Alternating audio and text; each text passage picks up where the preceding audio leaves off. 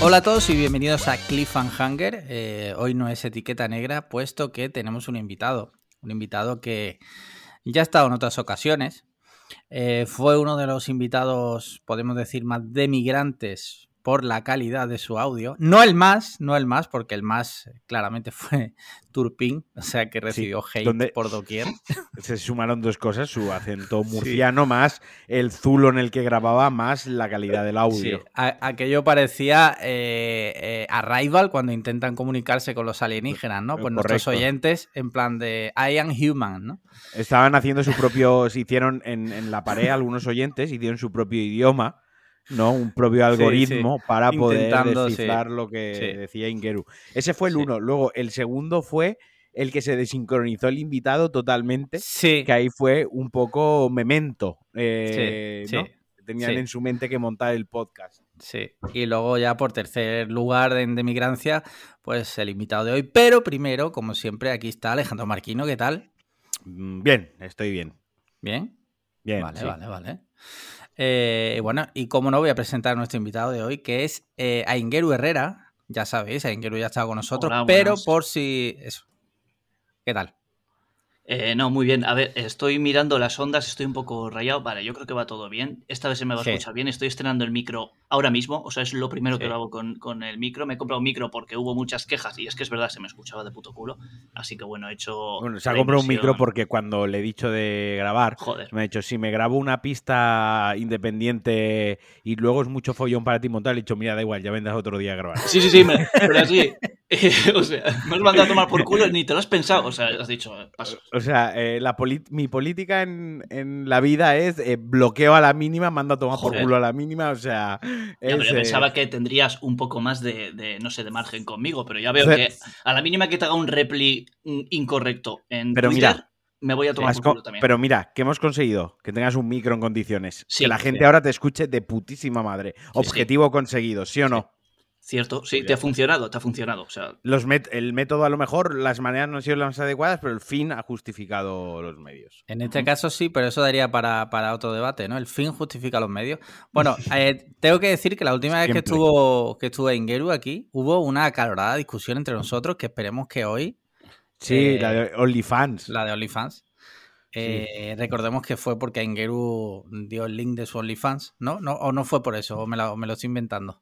Eh, pues no, no me suena, no me suena. Pero, pero sí, pero de la discusión me acuerdo perfectamente.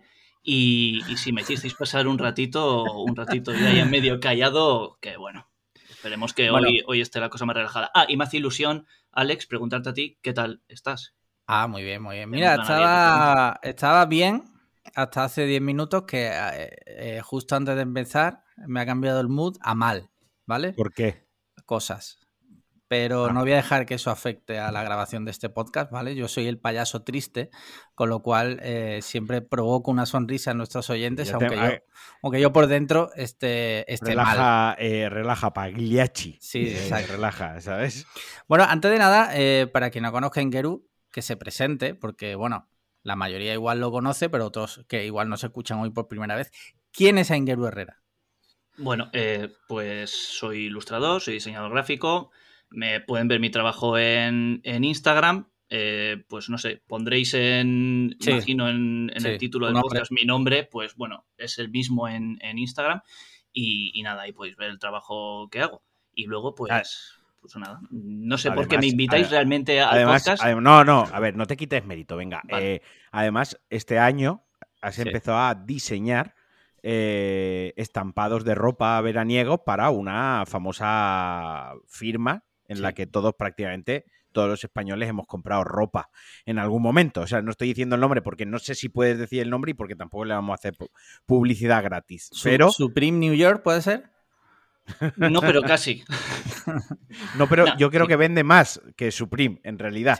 O sea, en, volumen de ventas sí, no, yo ya, he dicho que, sí, que soy diseñador gráfico. Lo que pasa que, bueno, la gente que se pueda meter en mi Instagram va a ver sobre todo proyectos personales. Yo luego este tipo de cosas sí que no suelo, no suelo compartir, a no ser de que me dejen o están en mi portfolio personal, que ese no está tampoco en internet ni nada, y es un portfolio que yo luego entrego cuando me interesa pues hablar con, alguien, Pero, pero sí, bueno, pues ese tipo de cosas sí que es verdad que hago, sí.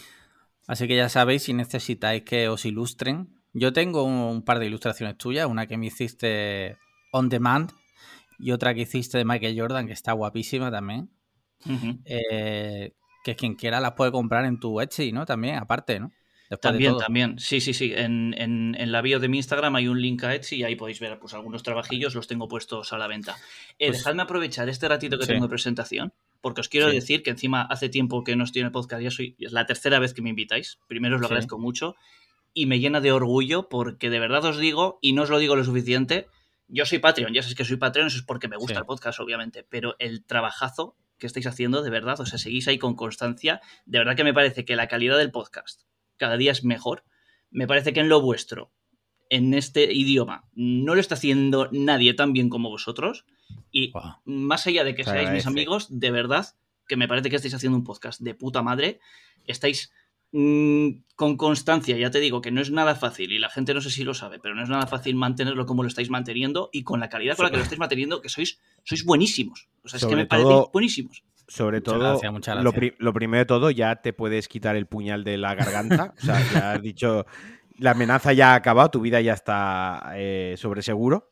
Y lo segundo, mantener la constancia con Alex es algo. Mm, yo se lo. Es una cosa que yo admiro mucho de Alex, porque sé que muchas veces no es constante en su vida con las cosas, él lo sabe, él mismo lo sabe pero llevamos ya casi dos años con esto. O sea que. Dos años, no, llevamos. Más de dos años ya. Yo creo que empezamos en mayo de 2019 o por ahí. Sí, por eso, por eso, llevamos dos años, dos años. claro, y, yo esto nunca os lo he dicho. A ver, yo os considero, ahora tengo la suerte de consideraros dos buenos amigos. Pero bueno, yo, esa es tu opinión. Esa es mi opinión, esa es mi opinión. Yo os considero mis amigos, luego ya lo que vosotros me consideréis me la sopla. Yo os considero mis amigos, pero cuando empezasteis el podcast no teníamos relación y yo os escuchaba y me encantaba el podcast. Entonces, aparte del orgullo que tengo de consideraros amigos, joder, para mí es un orgullo también que me invitéis y aparte quería deciroslo, que hacéis un podcast de puta madre, que felicidades por el trabajo, felicidades por la constancia y que sigáis así, joder, que, me alegra un montón. ¿Habéis oído esto? Así son, así tienen que ser todos los invitados que vengan al podcast. Tienen que empezar así, ¿eh? Por favor, vamos a marcarlo ya como norma. No, ahora en serio se agradece muchísimo. Siempre, siempre se agradece. Sabes que nosotros también te consideramos nuestro amigo, aunque en cualquier momento te podemos pegar una puñalada por la espalda, pero es un riesgo que tienes que asumir al ser nuestro amigo. Y bueno, te invitamos porque consideramos que tu opinión o tu es interesante y es bastante. No mientas. bueno, esa es tu opinión. Esa es mi opinión. Eh, no mientas, Alex, porque tengo por aquí, además que no lo hemos hablado mucho, hace mucho que le he dicho, eh, invitamos a Ingeru y me ha dicho, vale, y lo troleamos. O sea. o sea. pero, eh, siempre, siempre de cariño. literal ha sido, ¿a qué hora hoy? el otro invitado que teníamos no puede grabar al final con nosotros. y me dice, díselo a Ingeru por si quiere y lo troleamos, jaja, y le he dicho yo, venga, ok. No, pero, pero, ¿sabes por qué? Porque hace como un mes o un mes y pico, eh, no me acuerdo qué pasó, que me dicen, Giru, hostia, estoy pensando que mm. me invitéis al programa, y dije, no puede ser, tío, lo siento, porque eh, ya hay un invitado para este martes. Me dice, ah, vale, vale. Entonces, claro, yo como soy NA tipo 2, hasta que no he solucionado eso, o sea, hasta que no he vuelto a invitar a Ingeru, ya hoy, esta noche, podré dormir tranquilo con, ese tema. con los otros 100.000 que tengo en la cabeza, no, pero ese tema ya. Hoy vamos a hablar de los eneatipos. Hoy de verdad se habla de los Pero si no tenemos psicóloga, o sea, vas a poner eso, a hablar de eneatipos. Por eso, por eso mismo va a ser más gracioso. Pero le, voy a decir a tu eneatipo de los cojones que no sirve de nada, no has solucionado nada, porque cuando yo te hablé yo quería hablar de una cosa y de esa cosa ya, no vamos a hablar. Entonces no has solucionado literalmente nada. Vamos a hablar de un tema relativamente relacionado. Si os parece, después de esta presentación que llevamos de 10 minutos. Eh, Marquino, ¿qué tal la última semana?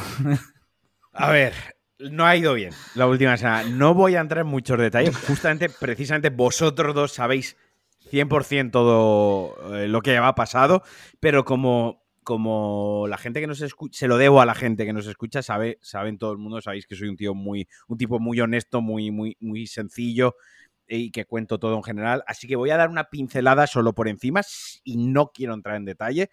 Eh, el viernes, eh, mi perra eh, tuvo un altercado con otro perro en la calle, ¿vale? Fue un, accidente de perros, tal cual, no hubo ningún humano, ningún ser humano herido, ningún ser humano implicado, insisto, fue una reyerta, un conato, un problema entre dos animales irracionales que reaccionaron de una manera inesperada y eso pues trajo problemas mayores, trajo pues hubo un gran disgusto, hubo policía de por medio, hubo guardia civil, hubo amenazas hacia un linchamiento hacia mi persona, hubo intentos de agresiones hacia mi persona, pasamos un fin de semana terrible en casa con, con Lexatín, con Diazepam, con todo lo que el disgusto conlleva y todavía nos estamos recuperando de ello, todavía estamos bajando a pasear a la perra porque obviamente el animal es, inconsciente de, todo lo que ha pasado, ¿no? El, animal no es consciente de todo lo que conlleva el, lo que se produjo, el incidente, y no tiene culpa de nada, o sea, ni la he reñido, ni ha habido ningún tipo de castigo ni de consecuencia, insisto, porque fue un accidente como tal, pero sí que es cierto que todavía estamos un poco recelosos a pasear con el animal por, por el pueblo, a bajarlo, pues extremando medidas, yendo con mucho cuidado y todavía con un poco con el susto en el cuerpo. Y yo personalmente pues muy preocupado porque probablemente me denuncien, probablemente esto yo acabe en el juzgado que no tendrá ningún problema a mayores más que todo el todo el estrés o todos los nervios o todo el sueño que te quita, todo lo que son problemas judiciales, aunque yo sepa que no me va a pasar nada, por así decirlo, eh, pero, pero bueno, es un estado de ánimo que te genera que, que no estás bien. ¿Vale? En general. Y hasta ahí voy, hasta ahí voy a leer. Hay mucha gente que nos escucha que tiene mucha, que son amigos míos, que tienen mucha confianza conmigo. Si alguno quiere saber un poco más, sabéis que soy un tío muy honesto y muy transparente. Me pueden preguntar por privado, que no, no tendré problema en, explicarlo mejor, pero en público en el podcast leo hasta aquí. O sea, me encanta porque Marquino, no voy a dar detalles. Alson Marquino te da detalles súper claros del tema. Eh, no, a ver. Me van a denunciar. Me hay broma, broma, broma. Más o menos ha quedado claro. Quiero decir, quien lea entre líneas y quien tenga animales en casa o haya tenido ciertas cosas cerca, más o menos sabe por dónde va la, historia, ¿no? Vale. Muy bien, Anguero, ¿y tú qué tal en tu última semana? Ya sabes siempre, porque tú eres ya de la vieja escuela, que solo nos interesa tu última semana, ¿vale? Más allá de una semana me la sudas si toda tu familia ha muerto, o sea, da igual. No, pues eh, por suerte, la peor mañana de mi última semana fue la mañana en la que nos contó esta mierda que, le pasó.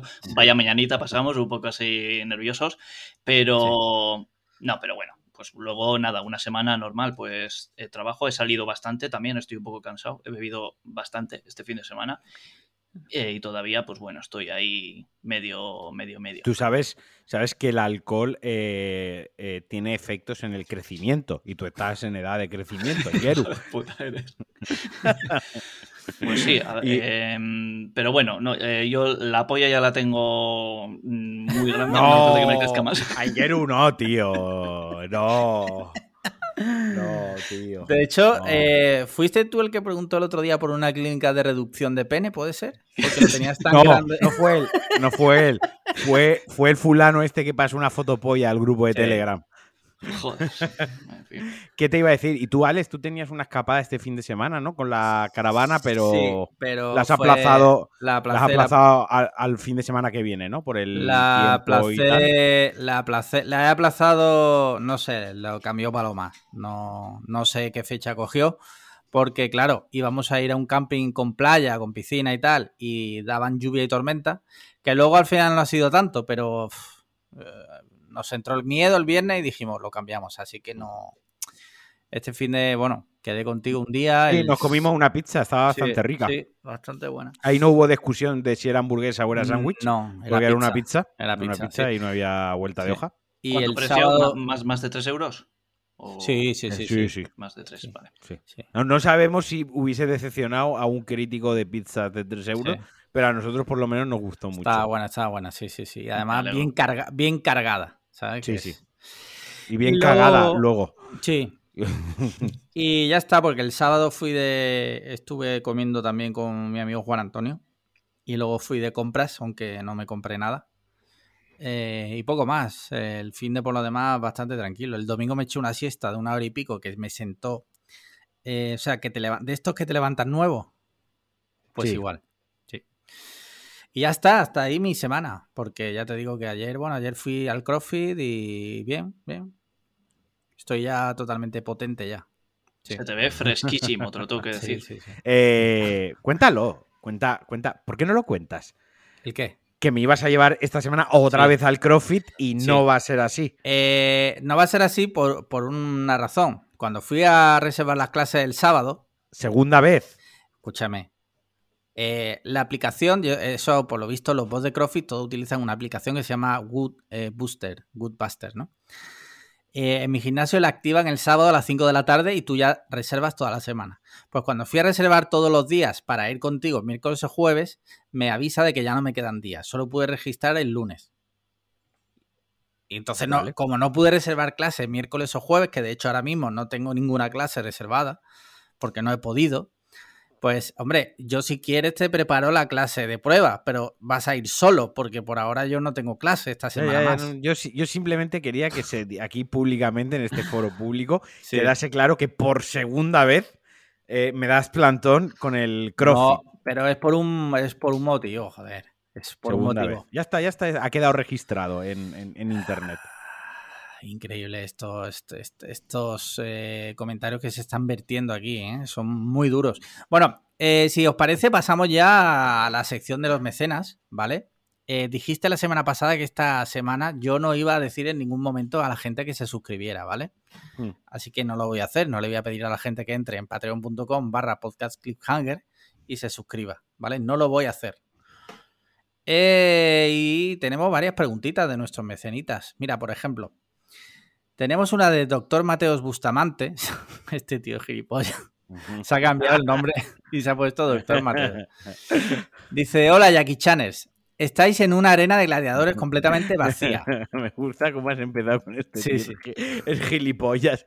Te recuerdo que la última vez que llamaste gilipollas a alguien que nos mandó una pregunta, eh, tuvimos que pedir perdón. Sí, pero, pero pedimos disculpas y desde entonces esa persona a la que llamamos gilipollas, que fue con cariño y, de broma, es uno de nuestros mayores fans. O sea que hablando se entiende la gente. Y el doctor Mateo yo creo que nos va a entender. Bueno, os leo la pregunta. Estáis en una arena de gladiadores completamente vacía. A un lado, un portal invoca un clon de Echenique cada 60 segundos. Además de vuestros propios recursos, tenéis un comodín que podéis usar una sola vez que consiste en que aparece Rjón, da una patada voladora y luego desaparece. ¿A cuántos Echeniques podríais vencer antes de que, finalmente consiguiesen derrotaros? ¿La, habéis pillado?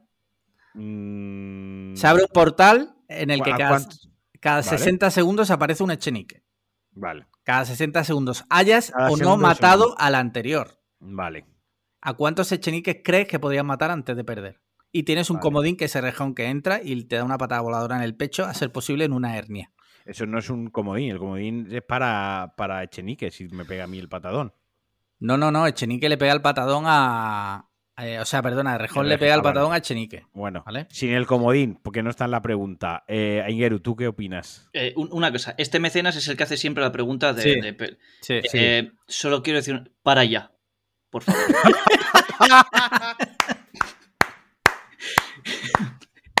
No voy a contestar. Si me... para, ya, por favor. De Patreon a Patreon, ¿no? De Patreon a Patreon. Eso es, yo también contribuyo. Para allá, por favor. Esto es como la junta directiva del Real Madrid, ¿no? Cuando votan todos los de estos, ¿no? Eso es. Yo, pido que pare ya y si podéis hacer una encuesta en Patreon mm, para, para votarle o para, o para bloquearle en Patreon, no se puede bloquear en Patreon, o sea, que siga pagando pero no puede hacer preguntas. Pues, no, no, creo que se pueda eso, porque joder, te imaginas, sigues pagando pero no puedes... no eh, lo sabemos no lo sabemos porque yo no tengo acceso, porque si no ya hubiese bloqueado a alguien. ¿Pero qué dices? No tienes acceso si la contraseña es literalmente la misma que en todas las demás cosas. O sea... Ya, bueno. A ver, eh, pues, a ver, aquí hay que tener en cuenta una cosa muy importante. Tenemos la capacidad de aniquilar a un Echenique cada 60 segundos para que no se acumulen.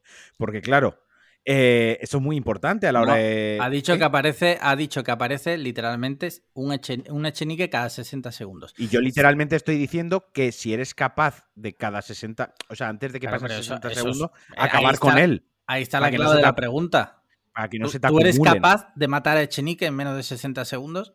Por supuesto. Vale. ¿A cuántos Echeniques? ¿A cuántos? Pues depende. Esa es la pregunta. Depende si estoy en un ayuno intermitente 24 horas, depende si he desayunado mejor o peor. Pues yo creo que igual unos, unos 50 me puedo llevar por delante fácilmente. 50.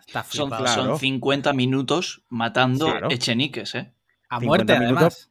Claro, pero es una sesión de gimnasio de las que me meto yo de hit, que le meto ahí bien fuerte, que entreno bien duro. Si tú lo dices. Sí, sí. sí, sí.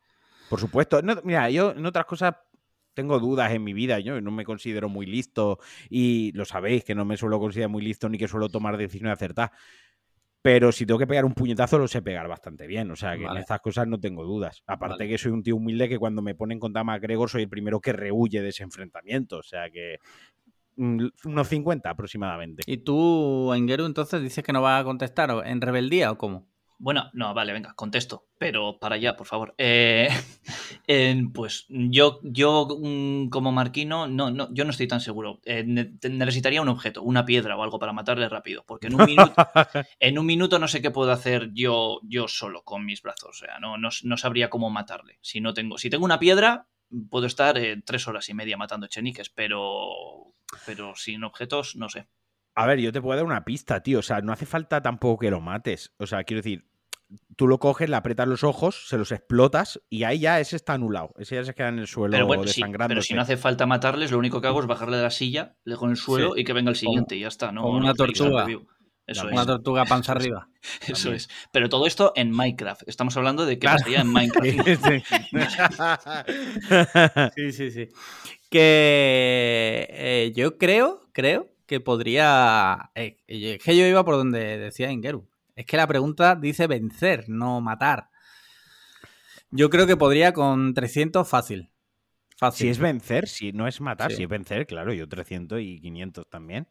Te lo estoy diciendo. Tú siempre más, le, hundo los ojos y lo tiro al suelo. Pero yo no soy NA tipo 2. Quiero decir, yo no tengo problemas con, con este tipo de cosas. O sea, que a mí me podían ir echando uno, otro, otro, otro, hasta que llegase la hora de la merienda. Vale, vale, vale. Curioso, curioso. Curioso cuanto menos. Muy bien, ya tenemos título para el podcast, ¿no? Matamos a Chenique en menos de 60 segundos en Minecraft. Minecraft, exacto. Luego, que si no nos dan publicidad, que si no, no comparten nuestro podcast, que si no tenemos RTs. Sí, sí, sí. Muy bien, mira, siguiente pregunta. Mauro Fuentes dice: Buenas a vosotros y los millones de oyentes que tenéis. Sois lo más grande de Europa. Bueno, Mauro apuesta fuerte. El problema de, que, de no avanzar más en Europa, como el fascismo, es que eh, fuera de España no se habla el español. Entonces, lo tenemos complicado. Aún así, tenemos oyentes de varias partes de Europa, ¿eh? me consta. Hombre, mismamente de Euskadi. Yo os escucho desde Euskadi. Sí, de verdad. Desde otro, desde otro país. Imaginario, Minecraft. Euskadi es otro país en Minecraft. con, otro idioma, además. O sea, ¿te parece, Ingeru, que desde este momento en adelante le tú le contestas en vasco a Alex y yo le contesto en valenciano? El valenciano lo entiendo, el vasco no voy a entender nada. Entonces, por el bien de nuestros oyentes, vamos a hablar todos en el idioma eh, que todos entendemos y por lo tanto el, que vale, o sea, el, el, el, el útil, y hablamos en español si nos importa. En pero castellano. Tú, pero tú también podrías hablar, Alex, en, en, andaluz. O sea, no hay un anuncio de Lola Flores diciendo que si el acento es Habla en andaluz que no te vamos a entender, tío, ya está. pero precisamente el anuncio lo que dice es que a Lola Flores le entendieron en todo el mundo por el acento. Eso es lo que dice el anuncio. Veo que no le has prestado mucha atención porque sale Lola Flores. Menuda fumada. Menuda fumada. bueno, vamos a por la pregunta de Mauro. Dice: Mi pregunta de hoy Imaginad que la humanidad está en peligro y que tenemos que buscar una pareja para colonizar un planeta habitable más allá de la Tierra. ¿A quiénes elegiríais cada uno de vosotros y el invitado que repite? Vale, entiendo que es nosotros y otra persona para poblar el, planeta Tierra. Sí. Joder, esta es una pregunta un poco hardcore, ¿no? Eh, es un poco la película esta de o sea, entiendo que la, persona que tenemos que elegir tiene que ser del sexo opuesto. Hombre, pues hasta donde yo sé, dos tíos no son capaces de engendrar un bebé, pero bueno. Esa es tu bueno, Depende, claro, porque si es un. Tú no eres científico. Un hombre con vagina, que puede ser a día de no hoy. La no la líes, no No, no, no, no. No, no la líes. Eh. Pero lo digo totalmente en serio. Vale. Elige. Pues, eh, no, no, yo, eh, primero, primero Ingeru. Eh, a ver, joder, pero es que es una respuesta muy fácil. O sea, anda que no hay tías. Eh, pues tiene que elegir una. Tengo que elegir una. No es, tan, no es tan fácil. Primero, tiene que ser una mujer fértil. Mujeres bueno, a partir de cierta edad ya no puedes elegir. Pero aquí, o sea, aquí lo que tienes que responder es una tía con la que procrearías mucho. O sea, luego ya que sea fértil o no, pues hombre. he entendido la naturaleza de la pregunta. Sí, claro. Pero tiene que ser fértil porque el objetivo final es repoblar la tierra. Ya, pero yo no sé eh, qué mujeres son más fértiles que otras. Entonces, joder, te, puede, Alex, te, puede basar en eso en, simplemente por, por la edad, por ejemplo. ¿Vale? Simplemente. Por la edad, pues, pues bueno, pues, pues a ver, pues no sé, pues una chica joven, es que ya te digo, es que por eso te digo, es muy fácil eh, la pregunta, porque es como elegir entre un montón de mujeres. A ver, pues, eh, claro, es que la pues pregunta si, podría haber especificado con una famosa, ¿no? O sea, ¿qué famosa con la que tú quieras, con la que puede ser la de lo... A ver, me encanta cómo Alex Liam nos explica como a tontos las preguntas que no están bien explicadas. Estoy diciendo, estoy diciendo va a presenciar otra hoy presencia otra discusión en Geru. ya, o sea, hemos entendido la pregunta, Alex. Lo que estamos diciendo es que quizás la pregunta podía haber especificado en plan de una famosa, pues para acotarlo un poco más, porque no, no, la respuesta es no especifica, puede ser que ya eh, sabemos que no especifica, pero que estamos diciendo que podía haber especificado. Podría ser, por ejemplo, en podría decir eh, mi vecina la del cuarto, pues ya está. Pues digo, mira, Zendaya, que ya se sabe que tengo un crash muy fuerte con Zendaya y me parece una chica muy maja, Zendaya. Vale, vale. ¿Y tú, Marquino?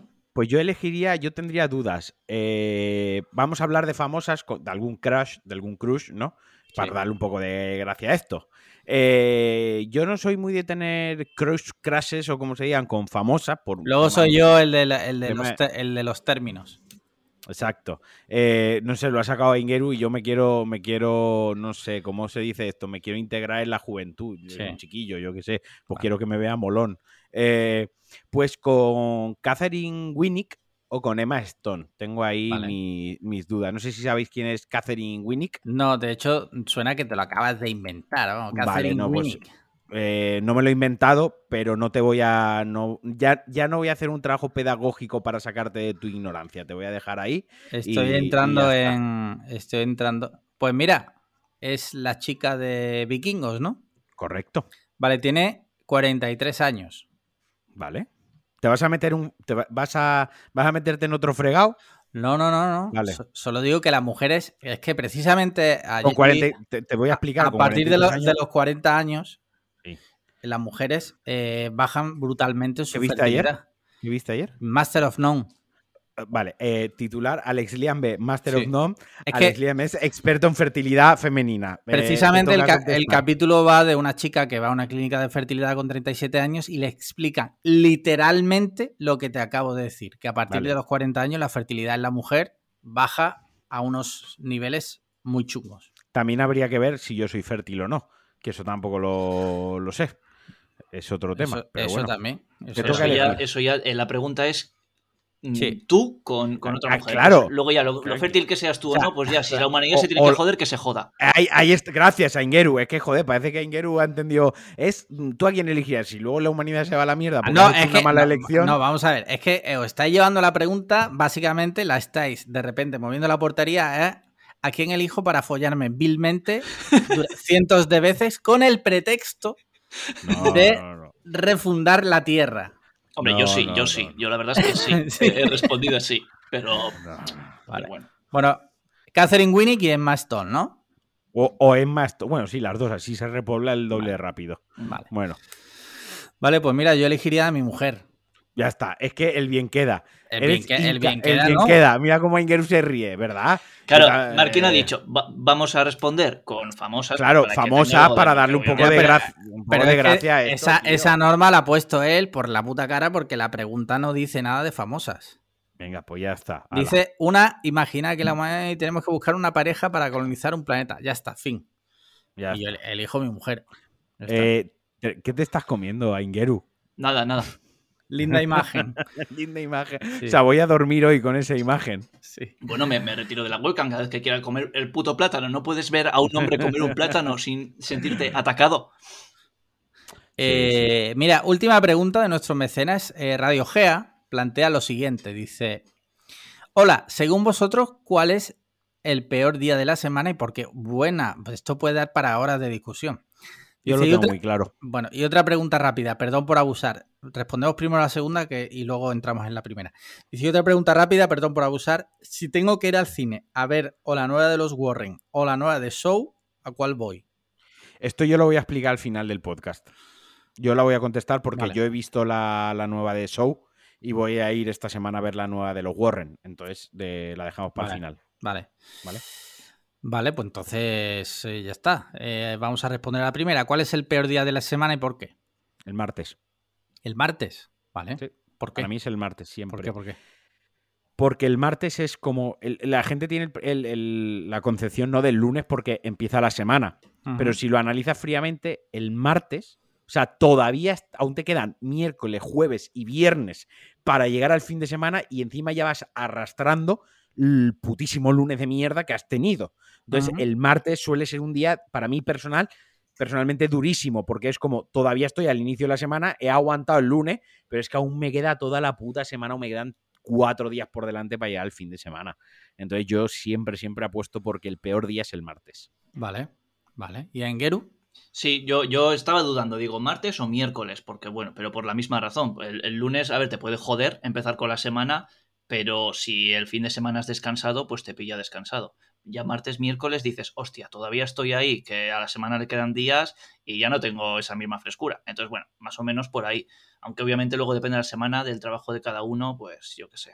Eso claro, si, trabajas en, si, trabajas en hostelería, probablemente el peor día de tu semana sea el domingo, porque te toca currar cuando la gente eh, está tomando cerveza al sol. Pero, vaya, eh, por, ejemplo, general, entendemos eres un médico, eres un médico y tienes guardia cuando te toca, pues bueno, pero sí, pero lo, que decimos más o menos, pues que igual no es justo el primer día después de un fin de semana o después de un descanso, igual es el segundo o tercero. Y, puedo contestar a lo de a lo del cine, yo porque yo no he visto ninguna de las dos, así que mi opinión es si yo tengo que, si yo tengo que ver una de las dos, por lo que he visto, veo Warren mil veces antes, o sea, mm, mi opinión, si tienes que ir a ver una de las dos, vete a ver la de Warren porque porque Spiral ya se está hablando que un poco tarde, pero bueno, luego Marquino dará su opinión bien. Sí, sí. ¿Alex? Sí, sí. ¿Tú, me oyes? Se me ha ido un segundo, pero ya estoy aquí. vale, vale, se ha quedado ahí freezer. Pero he vuelto, he vuelto. Vale, mira, yo respondiendo a lo de los días, eh, para empezar voy a decir cuál es el mejor día de la semana. El mejor día de la semana es el puto lunes, ¿vale? Porque la semana empieza y la semana no la puedes empezar, qué puta mierda lunes! No, ¿qué mierda es esa? Hay que empezar a muerte. Oh. Hay que coger el lunes y te lo follas. Ahora haces tazas de Mr. Wonderful. Correcto. Y el peor día es el domingo. ¿Por mm, qué? Te lo explico. El domingo a partir de las tres y media de la tarde es una puta mierda. Porque ya estás pensando en el lunes. Y ya. Pero, pero tú mismo. Espérate, deja que. ¿Puedo explicarme? ¿O cómo va la cosa? Sí, sí, explícate, pero te voy a reventar el argumento. Tú mismo te estás sugestionando de que hay que ver, que mañana es lunes, que hay tal, que ya se acaba el fin de semana, bla, bla, bla. Te entras en un, en, un, en un mood totalmente triste y depresivo. Y luego el lunes no suele ser tan malo. Simplemente madrugas. A ver, a ver, venga, aquí. Mr. Mr. A ver, Aingeru, Aingeru, Engeru va a hacer ahora aquí de, Rey Salomón. Eh, acaba de decir Alex que el mejor día de la semana es el lunes, sí. ¿no? Sí. Pero a la vez ha dicho que el domingo es el peor día de la semana porque estás pensando en el lunes. Claro. A ver, hijo de la gran puta, si para ti el lunes ¿has escuchado la aplicación? el mejor día de la semana, el domingo, el domingo eh, una, una ínfula de explicación, una, una ¿Has escuchado la aplicación? claro que sí. Para ti, escúchame, si para mí el sábado es el mejor día de la semana, el viernes por la tarde es el segundo mejor día de la semana. No, no puedo decir, no, el sábado es el mejor día de la semana y el peor es el viernes por la tarde. ¿Tú qué opinas, Angeru? A ver, yo le he comprado la idea de que el lunes es el mejor día de la semana, porque bueno, ha dado una explicación y oye, pues si lo quieres pensar así y quieres empezar con motivación la semana, de puta madre, te lo compro. Ya cuando dices que el domingo es el peor, porque qué putada que llega el lunes, y dices, coño, no, no, no, no, no, te lo estás creyendo ni tú. No te lo estás creyendo tú. Ese speech motivacional, emprendedor, mentalidad de tiburón del lunes, no te, no te lo estás creyendo, tío. No habéis entendido nada y no me, no, hemos entendido nada. extraña en absoluto tampoco. Eh, lo que quiero decir del domingo que es el peor es porque tú. ¿Puedo hablar? ¿Puedo hablar? ¿Qué? Sí, sí. ¿Puedo hablar? Vale. Eh, si te lo deja la conexión, sí, porque te estás congelando y esto no, no va de coña, ¿eh? No jodas. Eh, estás sufriendo ahí unos pequeños microcortes. Sí, Estoy en la wifi bien. Bueno, decidme si. Ahora bien, ahora bien, ahora bien. Dale, dale. Sí, sí, por eso, por eso. El domingo por la tarde, tú mismo te sugestionas, ¿vale? Tú mismo dices, qué puta mierda que mañana es lunes. Y luego, luego el lunes no es malo, pero tú estás el domingo por la tarde diciendo, hay que ver, mañana tengo que volver a madrugar, pero luego eso no es malo, es bueno, porque tener una eh, monotonía, entre comillas, semanal, es bueno para el cerebro. Yo sé que hay gente que va a decir, no, pero tener una rutina es positiva, ¿vale? Pero tú, sin embargo, el domingo por la tarde estás rayándote, ¿vale? Y sin embargo, luego no está por... Sí, habló por mí y por, la, la muchísima gente con la que he hablado del tema que ha estado de acuerdo conmigo. Los domingos, los domingos por la tarde a mí suele ser algo que me pone contento porque para mí domingo por la tarde es igual a pedir comida a domicilio, que es lo que hago los domingos por la noche. Es el día que yo suelo pedir comida a domicilio porque es el domingo, no me apetece cocinar, vamos a despedir el fin de semana bien. Y pues suele ser el día que, pido comida, así que es una cosa que me pone contento. A mí no me gusta pedir comida a domicilio el domingo, te explico por qué. Porque si no, el lunes por la mañana eh, pegas una tremenda majada que no hay derecho. No hay derecho. Empezar la semana así, por ejemplo, mal, ¿no? Es, no es cero mindfulness. Empezar el lunes pegando una morterada eh, que tienen que desatorar eh, el, el de este del bloque. Pero bueno, esa es mi opinión. Esa es mi opinión. Bueno, se ha dado. Damos la pregunta por contestada. Yo creo que Radio Gea eh, no ha sacado absolutamente ninguna conclusión de lo que hemos dicho, pero bueno, eh, sabías a lo que venías. Mira, eh, antes de hablar de, la, de, la, peli, ¿vale? Que es lo siguiente que vamos a tratar. Pero antes, antes, hay un tema de casi de ultimísima hora. Y es que eh, la selección española de fútbol bueno, va, va a ser vacunada otra vez. contra el coronavirus. Entonces, esto está generando mucho debate. Bueno, esto ha sido porque Busquets que es uno de los eh, seleccionados, no sé si se dice así, de los convocados, perdón, ha contraído coronavirus. Entonces, bueno, pues ha saltado la liebre de que no estaban vacunados y demás. Y el gobierno ha autorizado la vacunación de, los jugadores para poder eh, jugar con seguridad en la Eurocopa. Vale, yo. No sé a Engeru qué eh, pensará, puesto que es. Espérate, antes de las bromas. un segundito. La información que hay, o sea, ¿se les va a vacunar por, por la vía de la sanidad pública o son vacunas privadas que paga la, Federación de Fútbol Español? lo ha autorizado el Ministerio de, Sanidad, o sea que me Entonces entendemos que es público. pública, sí. Es que creo, creo que es un, es un matiz importante porque si la Federación Española de, su bolsillo mm, compra equipo vacunas y los vacuna eh, corriendo con, pues bueno, eso lo, lo medio podría. Pero es que eso, no, eso no se puede hacer en España. Pero eso no se puede hacer en España. Entonces, ya, pero como se van a jugar la Eurocopa afuera, eh, yo qué sé, estas historias, pues a lo mejor en el país de destino donde iban a llegar, las iban a comprar ahí, los iban a vacunar ahí. No lo, por eso te decía que quería información antes de empezar a soltar aquí un. Hasta, hasta donde sé, la ha autorizado el Ministerio de Sanidad, con lo que me imagino que son públicas. Vale, de acuerdo. Ahora ya puedes hacer la broma con No, no, simplemente iba a preguntar a, a Ingeru que, pese a estar en Euskadi, ¿qué, opina de esto? Aunque le pilla, le pilla de lejos, porque yo entiendo que su selección, la selección vasca, es infinitamente superior. Pero bueno, no juega la Eurocopa, por, lo que sea, no va a la Eurocopa. Entonces.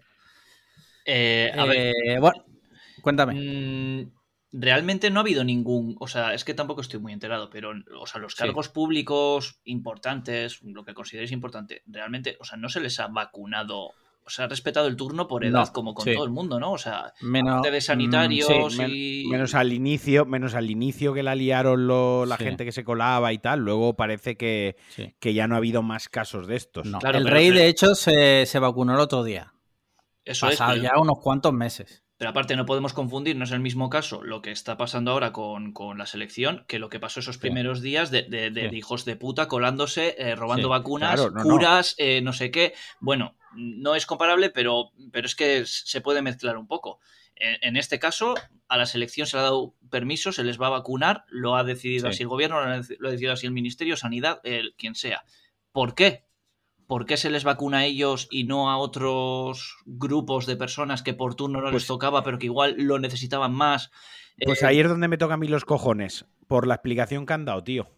Eso es lo que me toca a mí los huevos. ¿Y qué explicación han dado realmente? O sea, pues han, empezado a decir, pues, bueno, porque la selección española nos representa a todos los españoles, eh, porque nos entretiene y nos da alegrías a todos los españoles. O sea, una sarta de gilipolleces absolutas. pero escúchame, eso lo ha dicho ¿Eso ha dicho el ministerio o eso es interpretación de los medios? Pregunto, que no lo sé.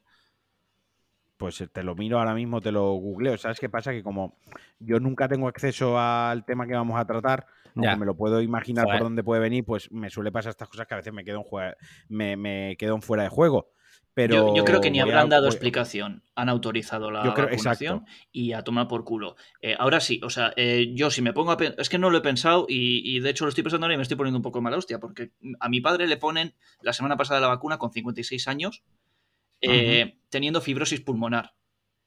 no ha, tenido suerte y no ha pillado el COVID en ningún momento. Le mira, a pillar el COVID y le destroza. Y le destroza. y, pero ha tenido que esperar a su turno desde marzo se están dando vacunas y con fibrosis pulmonar ha tenido que aguantar hasta, hasta ahora eh, para su vacuna. Y, a todos estos chavales que no les va a hacer nada. a ver, vamos a ver, no les va a hacer nada. Para que te enfades, para que te enfades más y, por la pregunta capciosa de, de Alex Liam. ¿Pero qué capciosa? ¿Por qué?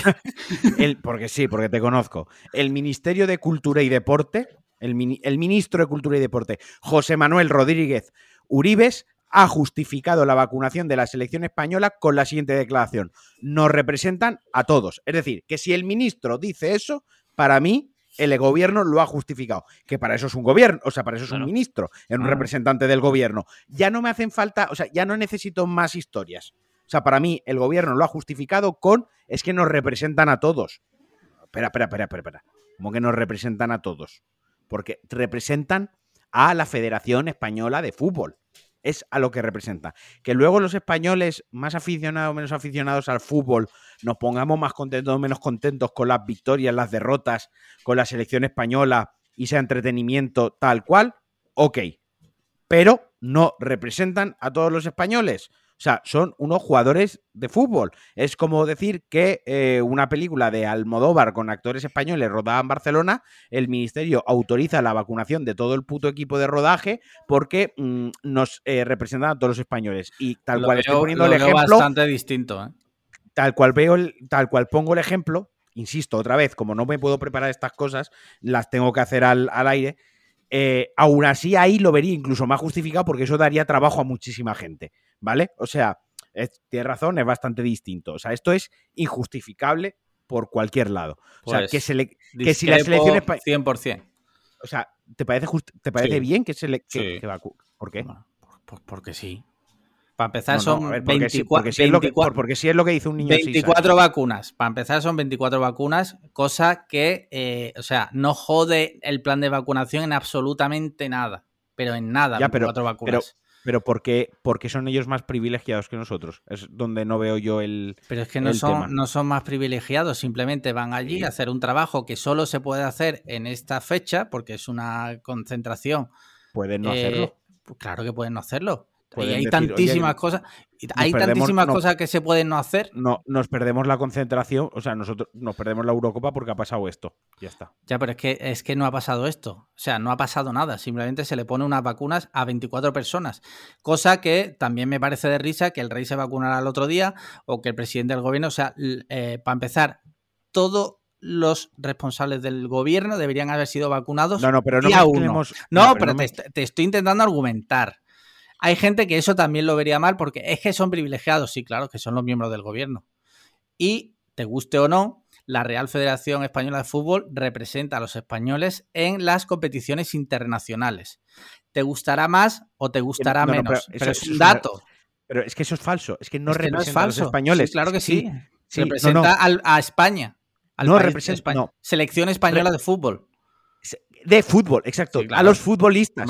A los futbolistas. Y, la de hockey, y la de hockey de hockey. ¿Eres, futbolista? No, pero son los, son, son, los responsables de representarnos a nosotros en una competición.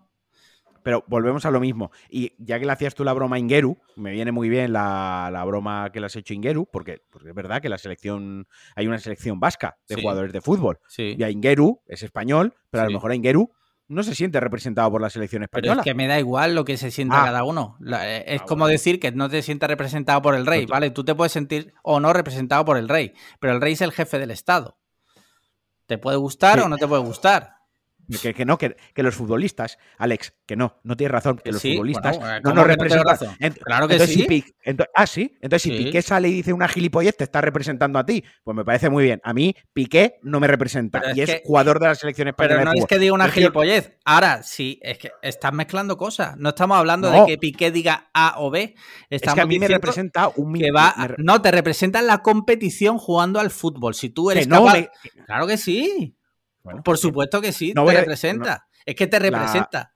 Vale. Claro que sí. Bueno, mira. ¿qué querías decir? Eh, a ver, mm, yo hubiera visto bien que se vacunaran a, altos cargos, que se vacunara incluso a las selecciones, que se vacunara. Si desde el día uno se dice, esto va a ir por edades, va a ir por grupos que consideramos eh, prioritarios como altos cargos o selecciones que tienen que viajar a otros países, etc. Y va a ir también por grupos de personas en riesgos, como por ejemplo, es que lo digo como mi padre, que, tiene puta fibrosis pulmonar.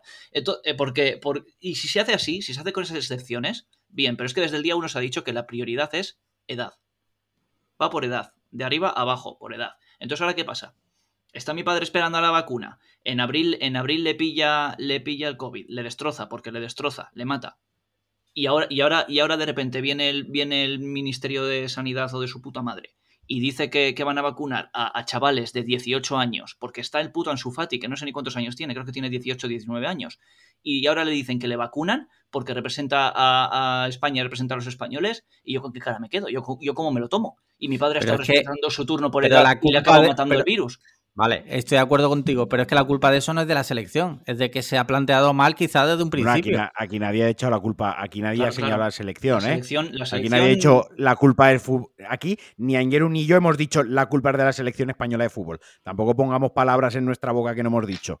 De la gente que lo haya decidido. Y, la gente lo haya decidido. Pues lo han planteado mal. Es la enésima tomadura de pelo. Es la enésima tomadura de pelo, otra detrás de otra.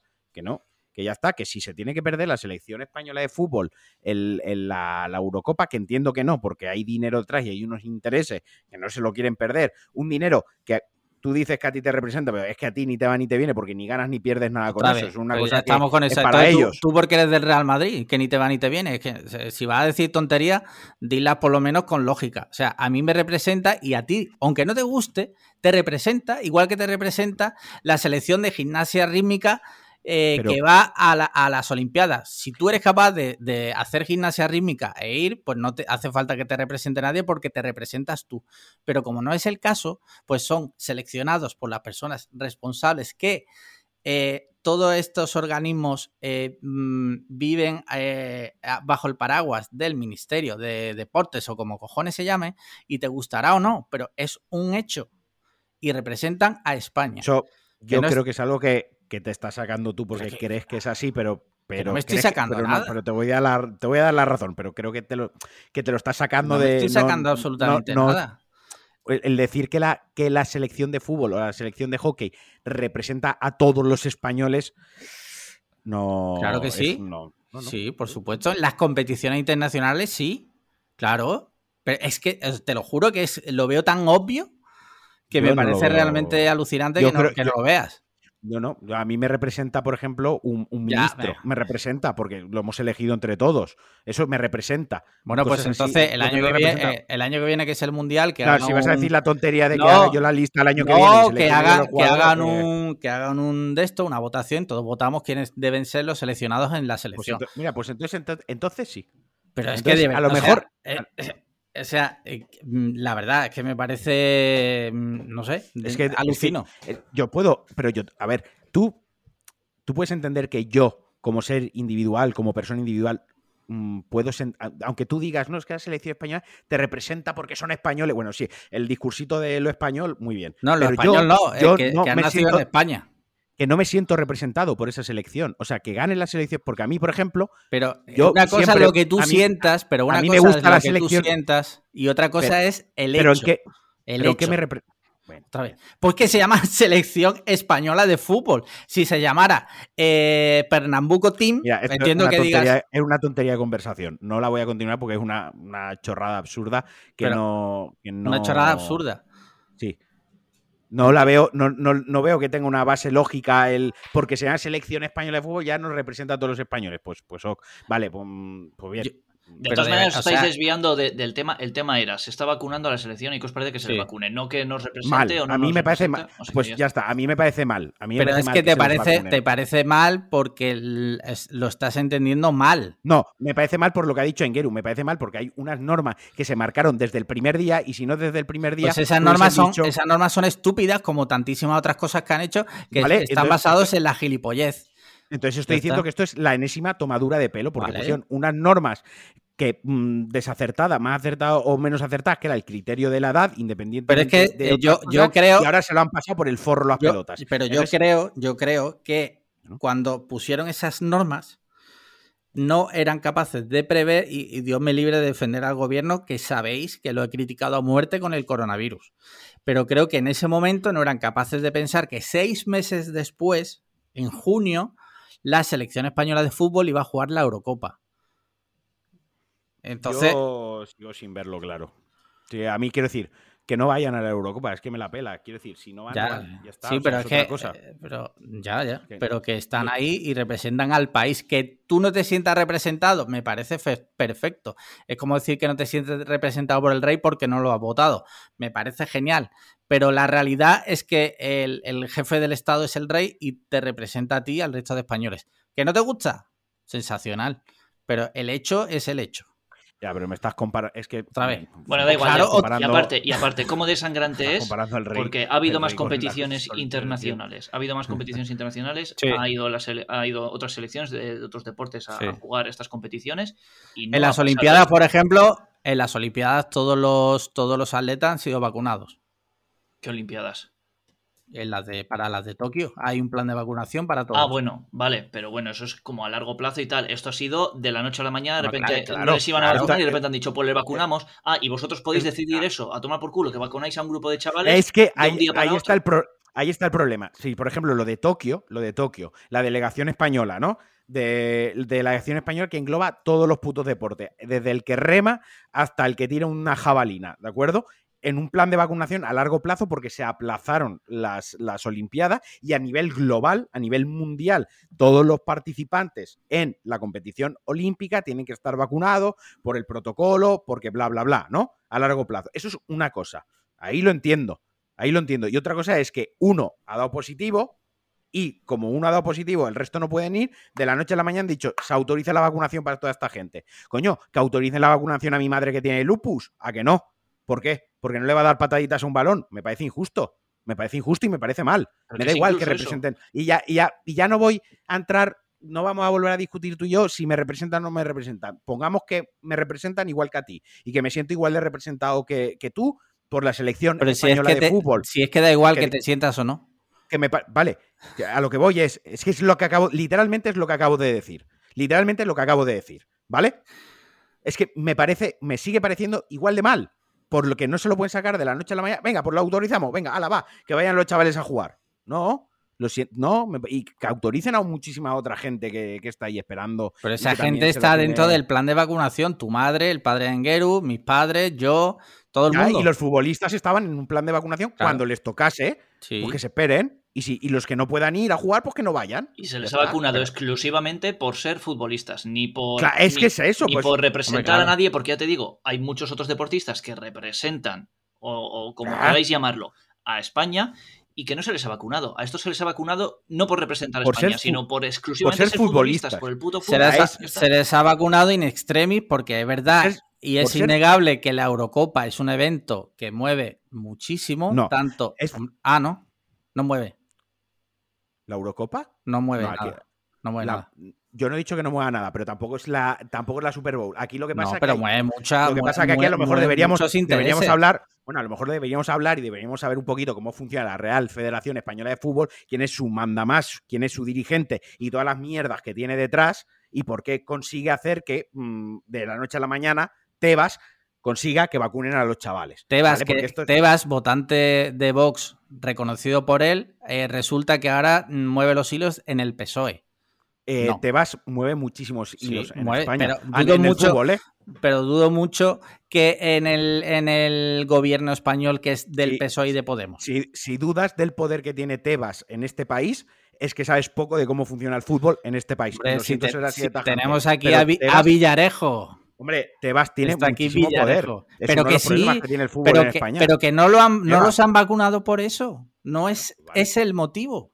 Pero, pero No que, es ese por que no, que da igual el O sea, motivo y que la Eurocopa mueva mucho dinero. Vale, la Eurocopa es- mueve mucho dinero, pero que no, pero que estamos hablando de que este es un problema eh, sanitario, que no podemos vacunar a gente por el dinero que muevan, que se han estado cerrando sectores profesionales Que como sí, que- turismo, pero si yo estoy de acuerdo tal. contigo con eso, si yo estoy de acuerdo contigo con eso, si yo he criticado al gobierno muchísimo, Ya, pero creo- ¿Te parece, te parece bien que ah, Sí. mm, vacuna a la selección española? que cojan 24 vacunas que no afecta en absolutamente nada al plan nacional de vacunación y se la pongan a estas 24 personas, no me parece mal.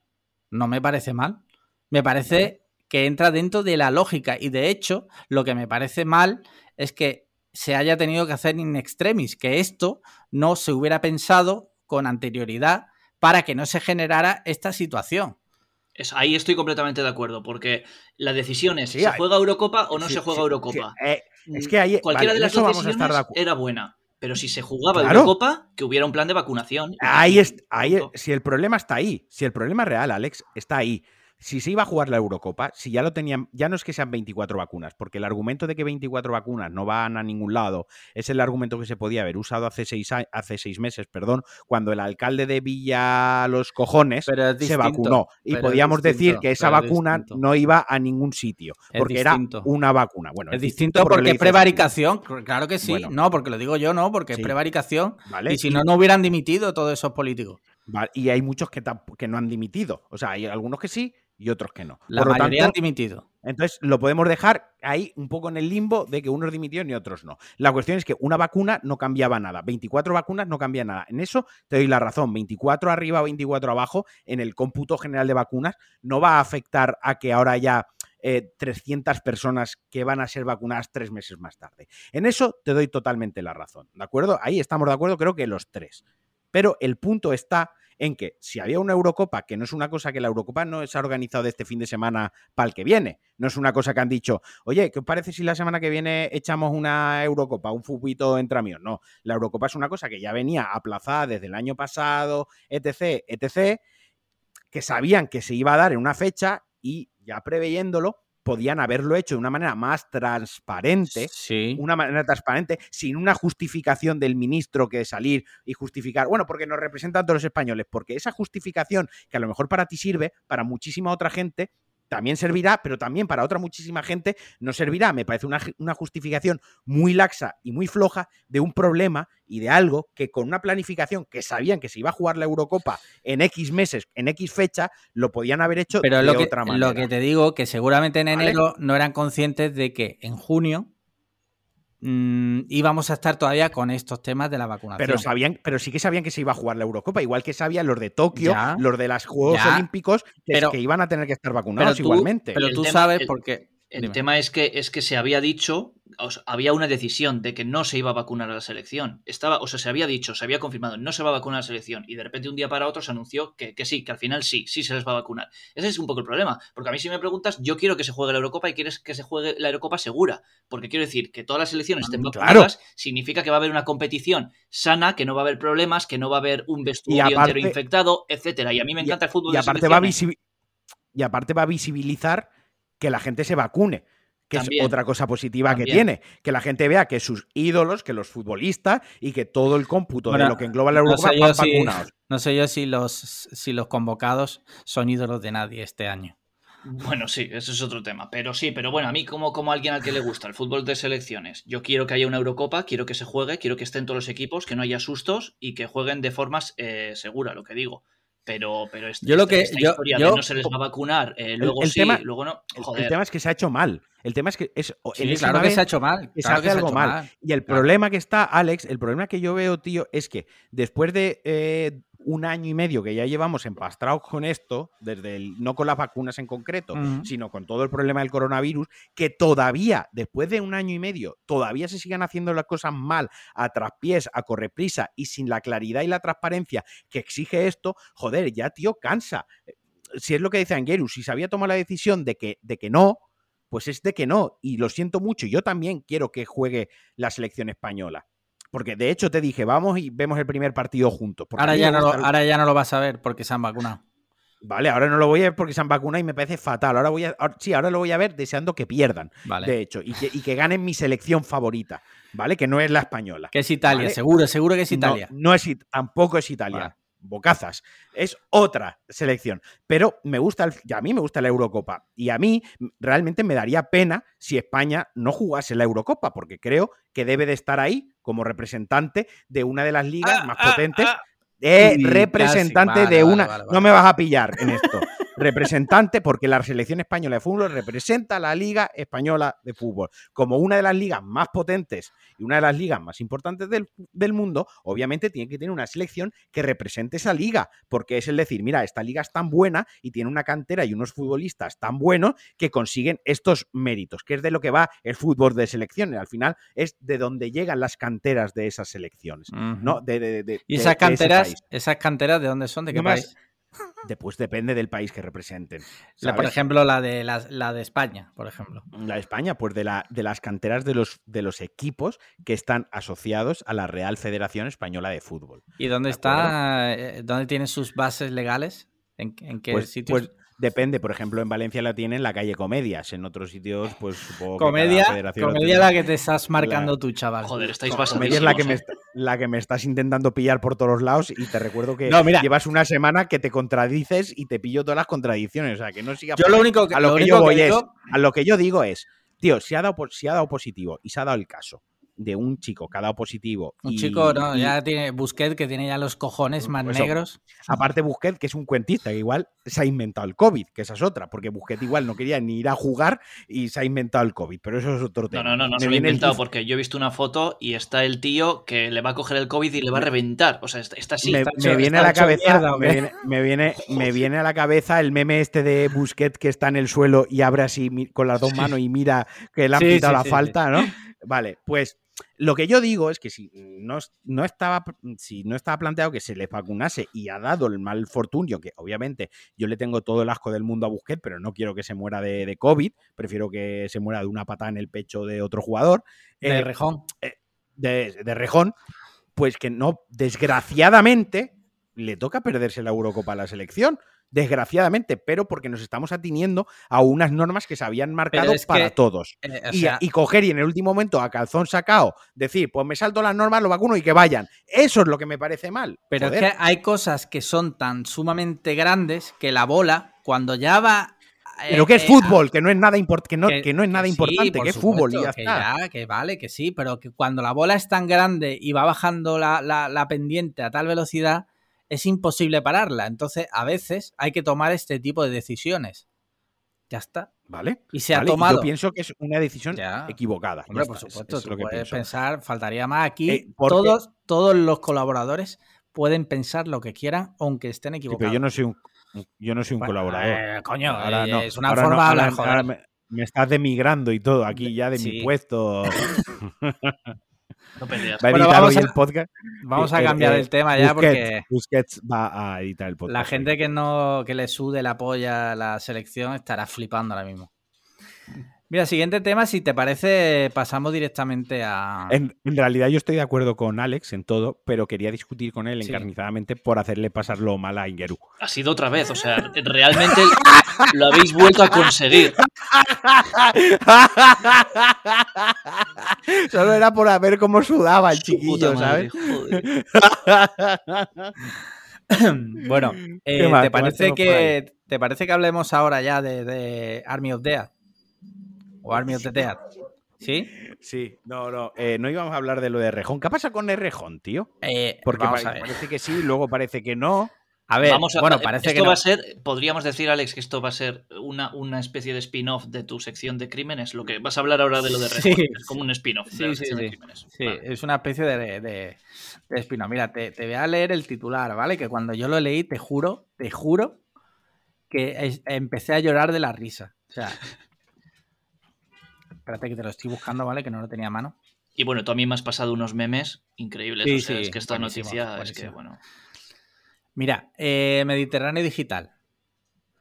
Titular. Bueno, Mediterráneo Digital, que eh, para que no lo sepa, ese es un periódico. Ese, es el referente del podcast. La, fuente oficial. La fuente oficial del podcast. Íñigo Errejón, denunciado por dar una patada voladora a un anciano en Madrid. Y ponen, eh, persiguiendo la noticia, una foto de Errejón totalmente basado. O sea, Leen la noticia y parece ser que, un señor ya de cierta edad le pidió una foto a Errejón. Errejón le dijo que a esa hora y él ya no trabajaba, que no quería la foto. Y parece ser que, según testigos presenciales, le asestó una patada en el pecho al hombre que derivó en que el hombre que tenía mal una hernia se le inflamara y tuviera que ir al hospital, ¿vale? Por lo visto hay por ahí incluso un parte de lesiones pero bueno, parte de lesiones puede existir, no significa que te haya pegado el rejón. Que esa es otra. Tú vas al médico, ¿qué te ha pasado? Pues me han pegado una patada. Bueno, pues yo lo apunto. POV, POV. Le pides una foto a Rejón y acabas con una patada suya en el pecho. Sí, sí, sí, sí.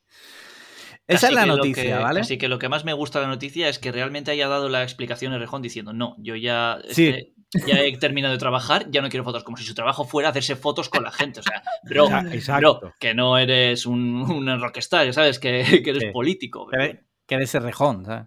Que, y Errejón hoy, por lo visto, en una comparecencia le han preguntado y ha dicho que no, que, que es mentira, ¿vale? A ver, esto mm, no sé si da para debate. Yo, en este caso, solo voy a decir que yo quiero creer. O sea, yo quiero creer quiero creer que esto, que esto ha pasado. O sea, que Irrejón iría a lo mejor un poco.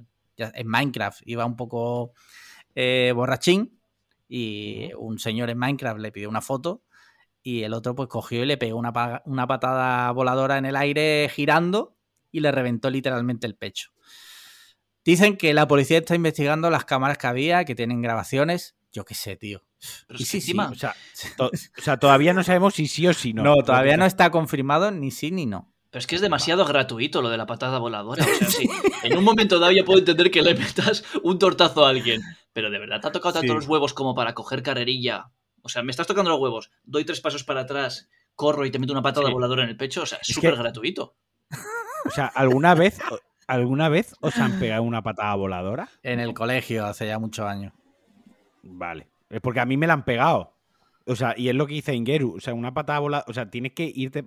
Tienes que coger carrerilla. Tienes que hacer un esfuerzo físico más allá de, alargar el brazo hasta la cara de la otra persona, ¿no? Que es lo que sería de un tortazo. El, tortazo a Rajoy, ¿no? Eh, un, empujón, un quítate. ¿no? O sea, es una cosa que es como, joder, te das media vuelta, te vas calentando durante tres segundos, te giras y dices, te hundo el pecho. Y saltas con, el pie por delante.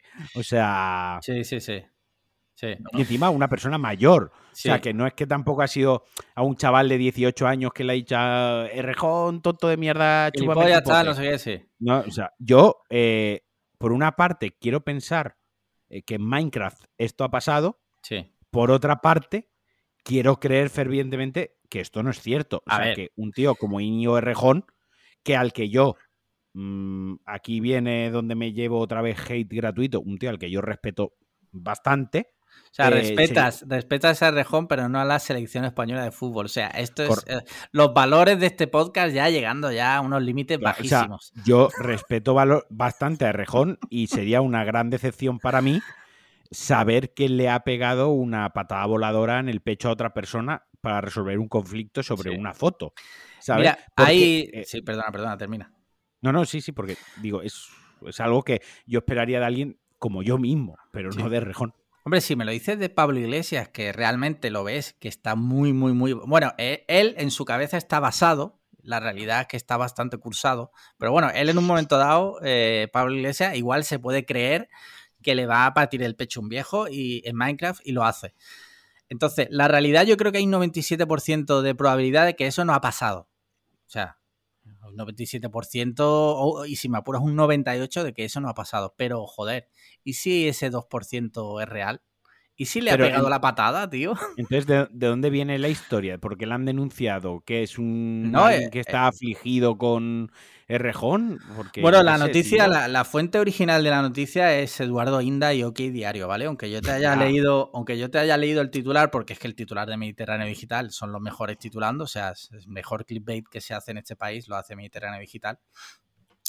Entonces, vete a saber, o sea, es bastante probable que sea, que sea mentira claro, yo, quiero creer. Y cuando el río suena, agua lleva. O sea, si no le ha metido la patada en el, pecho del jambo, le ha metido una patada en los huevos. O sea, ya está.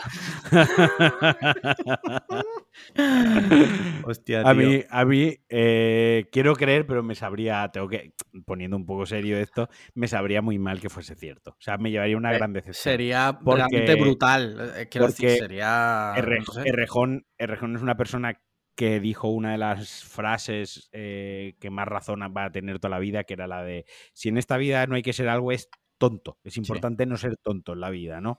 Y que luego haga esto, pues yo qué sé. Bueno, no eh, dijo tonto, no dijo nada de, pegar no nada de pegar patada voladora. a ver, muy listo para pegar una patada voladora a un hombre en el pecho, pues tampoco. Tampoco hemos visto el vídeo. Igual ves el vídeo, igual ves lo que le dice el señor y dices, pues sí, esa patada te la has llevado, mm, pero vamos, bien Claro, es que esa es otra, porque hay dos testigos que dicen que ocurrió. Me imagino que serán, iban con el hombre. Pero claro, a lo mejor no le pide una foto y sí le vaciló y le dijo, tú eres un tonto, yo qué sé, rejón hijo de puta, en Minecraft eh, y tal. Pero aún así, aún así...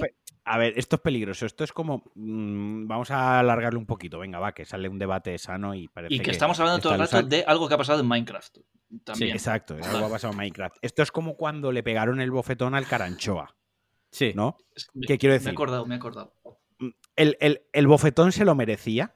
Estaremos los tres de acuerdo que merecérselo sí. se lo merecía. Si tú en cuanto ves el ese otro... bofetón te quedas a gusto, es porque se lo merece. O sea, luego se lo merece. Vale. Ahora, segunda parte. ¿El otro tenía derecho a pegarle el bofetón? Eso es otro tema. ¿Vale? Quiero decir, una cosa es que te lo merezcas. Y otra cosa es que alguien, alguien que no es, mm, es, otra persona, se tome la justicia por su mano, en este caso, por la, de la mano abierta, y le suelte tremendo, tremenda galleta al niñato. ¿No? Quiero decir, que te podrás reír, te podrá hacer más gracia, podrás decir lo que dice Engerud, me he quedado a gusto porque mm, qué hostia tan bien dada, a ver si deja de hacer el subnormal. Y otro tema está el justificar la violencia que uno se toma por su propio lado. Y esto lo hablo desde el punto de vista de que el viernes eh, me lincharon, que yo pensaba que me pegaron una paliza y me mataban. Quiero decir, que eh, no sé lo que le haría el hombre ese a Rejón para que Rejón le diese una patada eh, a los Jackie Chan en, el esternón, ¿sabes? Pero por muy fuerte que sea, por muchos insultos que le propiciase, pues yo qué sé, vamos a relajarnos, ¿no? O sea, pongamos. Si realmente, si realmente eso hubiera pasado, joder, ese hombre, quiero decir, Rejón pues tío, no sé, ¿no? Cabeza fría, colega, que eres un político. Cabeza fría, eso es a lo que voy, que, cabeza fría, tío, que eres una persona que cuando hace declaraciones parece un ser humano bastante... Sí. Pareces inteligente, pareces sensato, pareces culto, yo qué sé, y luego va y eres eh, Cobra Kai, por favor, o sea, sin esperarlo eres el de Cobra Kai, cinturón negro, tercer dan. Para pagar una, petada, una patada voladora, eh, es que realmente tienes que tener la cabeza fría. O sea, realmente eres un maestro del Kung Fu. No es que haya sido un momento de calentón. Es que. Entonces, eh, ¿qué ha pasado ahí? Tomas carrerilla, tal cual, respiras. Eh, es verdad. no, no, buscas el punto de impacto. Sí, donde hacer más daño. Analiza, analiza el cuerpo de, ahora, del. Ahora, ahora, mm, ¿estiraría el rejón antes?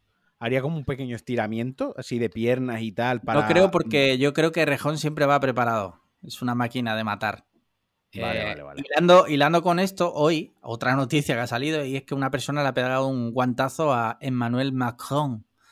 Ah, sí, eso lo he visto. presidente de Francia. O sea, primero lo saluda, ¿no? Le hace, le hecho la, trampa. Sí. Primero lo ha saludado y luego le, Pero es que encima, es que ha tenido, ha tenido mala suerte eh, Macron, porque es que se ha acercado justo al que le quería pegar una hostia. Porque ha sido él, el, el, presidente, el que ha ido a acercarse y le ha agarrado del brazo al otro como saludándole. Tenía un montón de gente en fila y es que ha ido directo al por el que le quería pegar el guantazo. Le ha saludado y de la misma se la ha llevado. También, también ha sido casualidad, eso, eso es cierto, eso es cierto. O sea, hoy no ha sido su mejor día. No, no, joder, qué, desgraciado. Madre mía. Está la política, está un poco movidita, ¿no? Yo, está divertida. Yo flipo. Está, está el ambiente tenso desde hace tiempo. Sí, sí, sí. A ver si nos vacunan ya todos, que la gente pueda desfogar libremente. Eh, mira, otro, otro tema pasamos, eh, simplemente comentarlo rápido. Eh, se ha quejado, se me ha quejado mucha gente del idioma que utilicé en el último podcast. Que si dónde voy con los términos, pero te lo juro, ¿eh? Un montón de gente que si, que si soy gilipollas, que si dónde coño voy. Y digo, la gente está muy cursada, ¿eh? O sea, la gente no, no está en donde tiene que estar, tío. ¿Pero quién, te, ha dicho eso? ¿Dónde te, ¿Qué te han puesto comentarios? ¿En Evox o así o cómo? Eh, no, en, Twitter, medio en broma, y en el grupo alguno lo ha puesto también, sí. Pero vamos, que ha sido medio en broma, quiero creer. Yo, yo, personalmente eres mi referente en cuanto a vocabulario y, forma de hablar, eres mi referente. Yo me fijo en lo que tú haces y yo, voy detrás. O sea que. pero y haces lo contrario, ¿no? Que es lo que tendrías que hacer. No, no, no. Yo soy de los que piensa, no, no, no, no con Alex en concreto, pero yo soy de los que piensa que muchas veces cuando escucho, yo le hago las bromas a él, pero cuando oigo a gente hablar con este vocabulario así, de una manera tan fluida y tan, tan, digamos, normalizada en su forma de hablar, a veces pienso un poco, pues, un poco gilipollas. Quiero decir, que, tenemos nuestras propias palabras. Eh, una cosa es lo de imagen cursada eh, presentada sin contexto, que ahí me río, ¿no? O el rejón está totalmente basadísimo. Y otra, otra cosa es la gente que de manera no irónica, que insisto, no digo que Alex sea esa persona, pero hay gente que de manera no irónica, y, los tres conocemos a gente, de manera no irónica habla así, y yo pienso que están un poco gilipollas. Lo siento, lo siento. Siento si a alguien no le parece bien con lo, que yo piense. Con lo bonito que es el idioma de Cervantes, ¿eh? Mm, pues sí, lo siento, pero sí. Eso, mira, mira, la selección española no me representa. Pero Miguel, Miguel de Sabreda Cervantes sí me representa. Hostia puta. Tú eres más de Miguel de Cervantes, de, no sé, de Arturo Pérez Reverte, ¿no? De grandes creadores de. Pues mira, eh, mm, eh, me voy a meter en otro pantano, pero mm, sin ser yo la persona que va a defender aquí a Pérez Reverte, eh, y muchas veces hemos hablado de separar la obra del, ¿no? El autor de la obra y tal. A mí los libros de Reverte me gustan mucho. A mí las obras de Reverte me gustan mucho. Y leer a Reverte, en general, me, incluso en sus columnas de opinión, aunque muchas veces no estoy de acuerdo con él y me parece un, sublime gilipollas, me gusta mucho leerlo por el uso que hace del castellano y el buen, no solo el uso, sino el buen uso el dominio y el conocimiento absoluto de nuestra lengua que tiene, independientemente de que luego él me parezca un, gilipollas. Perdonadme que, me he cambiado de, silla. Sus columnas a mí también me, gustan mucho, eh, me da mucho gusto leerlas. He tenido que analizar un montón en, bachillerato, era del que más nos ponían. Sí. Y es una gozada, o sea, es que era mi, hacer, era mi trabajo favorito en bachiller. Tiene columnas muy buenas porque en mi casa, de repente estamos hablando de este hombre, pero bueno, en mi casa siempre los fines de semana entraba el semanal, creo que era, ¿no? Que era donde venía su columna y yo solía leerla. Está escrito en casi todas partes, la verdad, y forma parte, creo que forma parte de la RAE, además. sí, sí, y luego hizo, hizo, no sé si lo sabe, hizo una gira por España, eh, escribiendo en, las paredes de los baños. sí.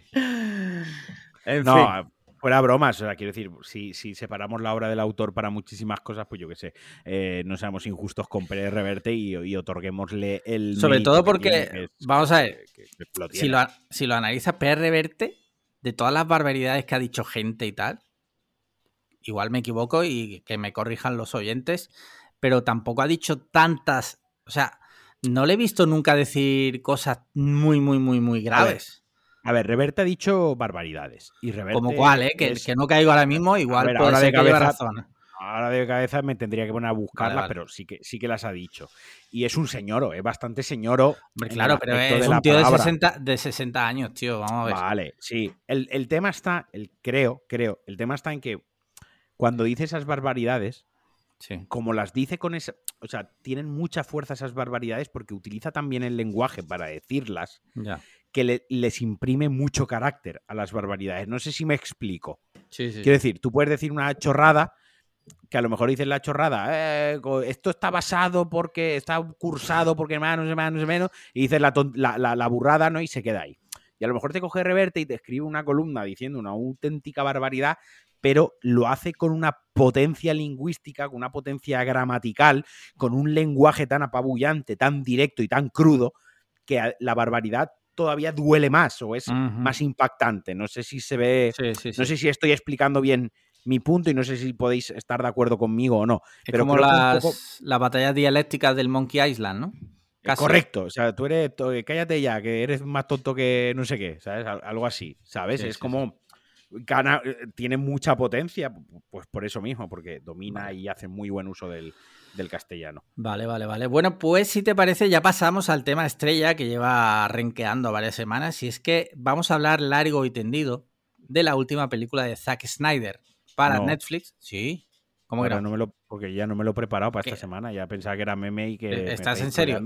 Sí, sí, no me, he preparado Cruella, me he preparado Espiral de Sau, me he preparado Despierta la Furia, la tengo aquí además en papel, os voy a enseñar la libreta, ¿no? ¿no? O sea, que tengo aquí mis anotaciones de las pero, Tío, pero si dijimos que lo íbamos a hablar hoy, tío. Y antes de grabar te he dicho que yo he visto Army of the Dead, que podíamos hablar de ella. Pero como lleváis tres semanas puteándome, no, pero vamos a hablar de ella, va.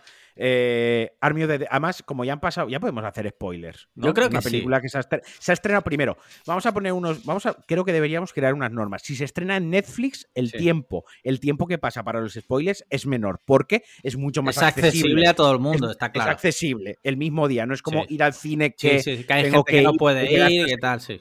Si es Netflix, creo que el tiempo para el spoiler, ¿tú qué opinas, Aingeru? No, y aparte llevamos hora y 20 de grabación, o sea que la gente que no la haya visto, si no quiere comerse spoilers, que aún así es una película, tampoco es muy spoileable, pero mm, bueno. Mayayo no se los va a comer. Eso es, pero aparte pueden parar y han tenido hora y 20 de grabación y cuando, y cuando acaben, cuando la vean, pues ya seguirán con el podcast. Pueden parar. Mayayo no. Mayayo, bueno, vale, vale, vale. Eh, Army de eh, eh, bueno, decía, está en Netflix, ¿vale? La podéis ver si no la habéis visto, la última película de Zack Snyder. Recordemos que hablamos de él también largo y tendido, de, la Liga de la Justicia, la edición del director de Zack Snyder, que mm. duraba cuatro horas. En este somos caso, fans de, Zack Snyder. En este caso hablamos de una película de zombies, dura dos horas y veinte. Recordemos que Zack Snyder ya hizo una de zombies, que era la del amanecer de los muertos vivientes. Era un remake de zombie de George A. Romero. O sea, si Zombie de, George A. Romero no, es la mejor No de Zombie, de Down of the Dead de George A. Romero. No, de Zombie. Eh, no, no. ¿Seguro? Segurísimo. Tiene una con el mismo nombre. Vale, vale, vale. Eh, que es muy top esa peli, o sea, súper top. Y bueno, pues había mucho hype, porque es verdad que si un autor hace una peli sobre una temática y, es brutal, pues. A ver, decir lo primero que esta película, este guion, tal cual, eh, lo escribió tal cual acabó eh, Down of the Dead. O sea, esto, Down of the Dead, no sé de qué año es, puede ser que sea 2008, Alex. 2004, 2004, 2004. 2004. Este es un, guion, una historia que lleva en un cajón de, desde 2004. ¿Vale? Eh, eso también hay que tenerlo claro. O sea, no es una idea que le ha venido a la cabeza ahora a Zack Snyder porque no tenía otra cosa mejor que hacer. O sea, Zack Snyder es fan ferviente del género zombie y él, cuando acabó su, su mm, remake o su adaptación o su versión de Down of the Dead, él quería continuar con sus zombies, ¿no? Él quería dar su...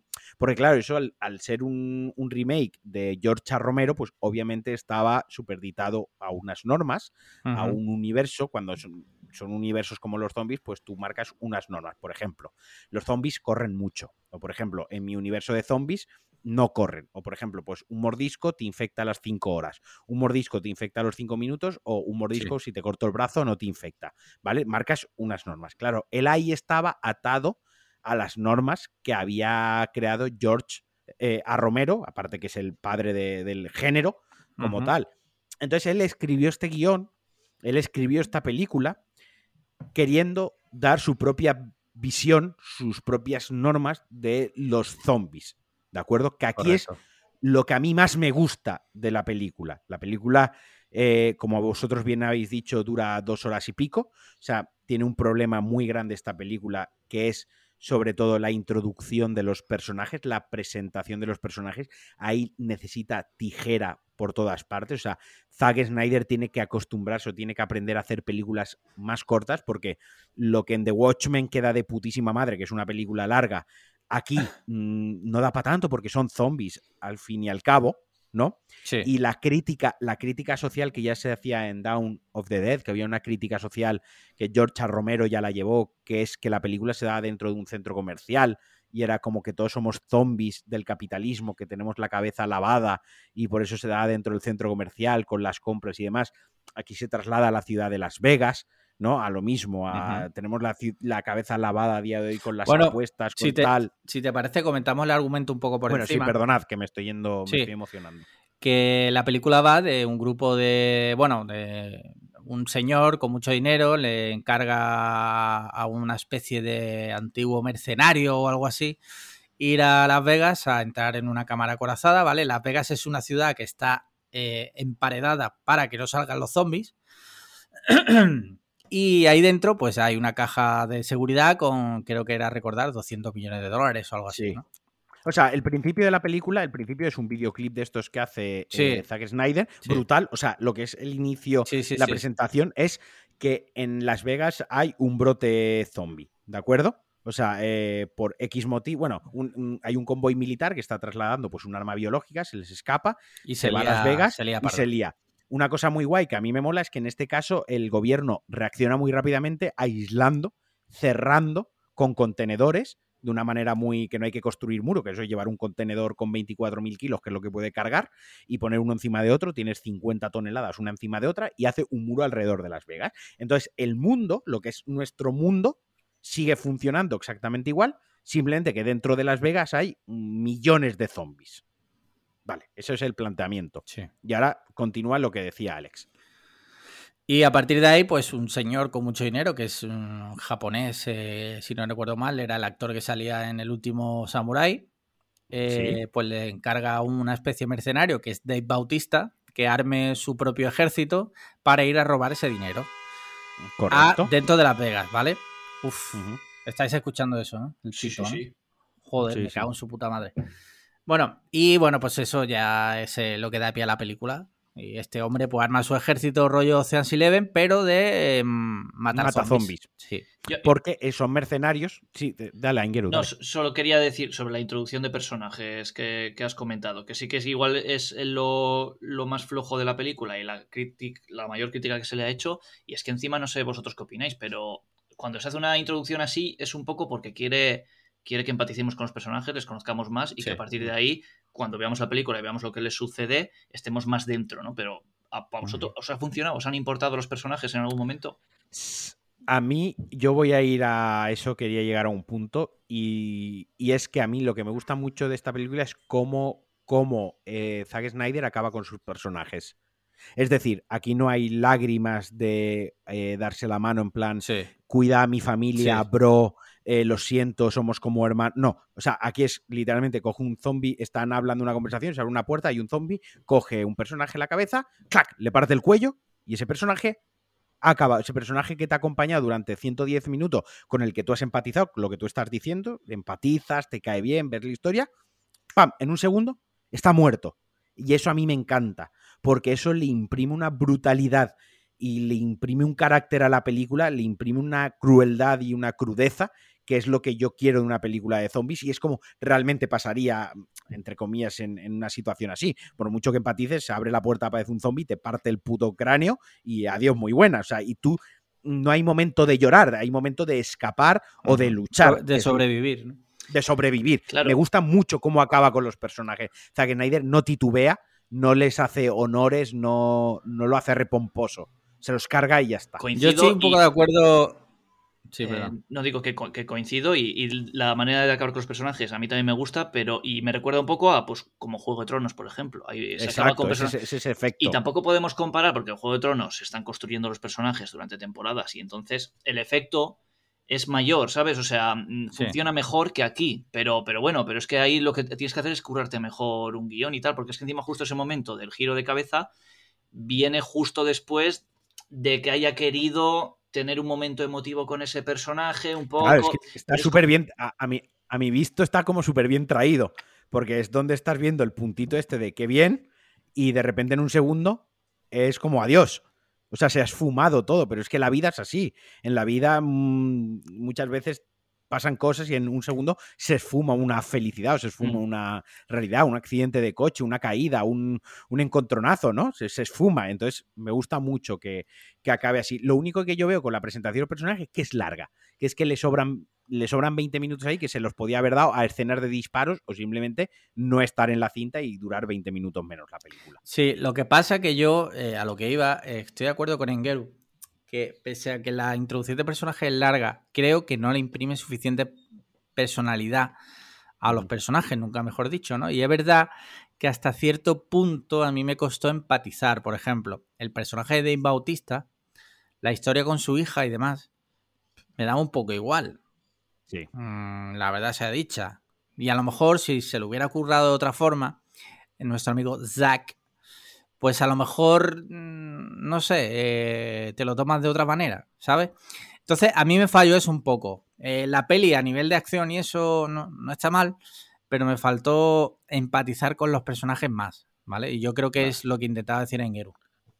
A mí, a nivel Snyder, eh, hay aquí ciertos cambios. Aquí hay, sigue teniendo sus cámaras lentas, sigue habiendo sus escenitas estas que le gustan a él de cámara lenta y de repente acelerar la acción, pero sí que es verdad que está muchísimo más comedido hay como dos o tres escenas.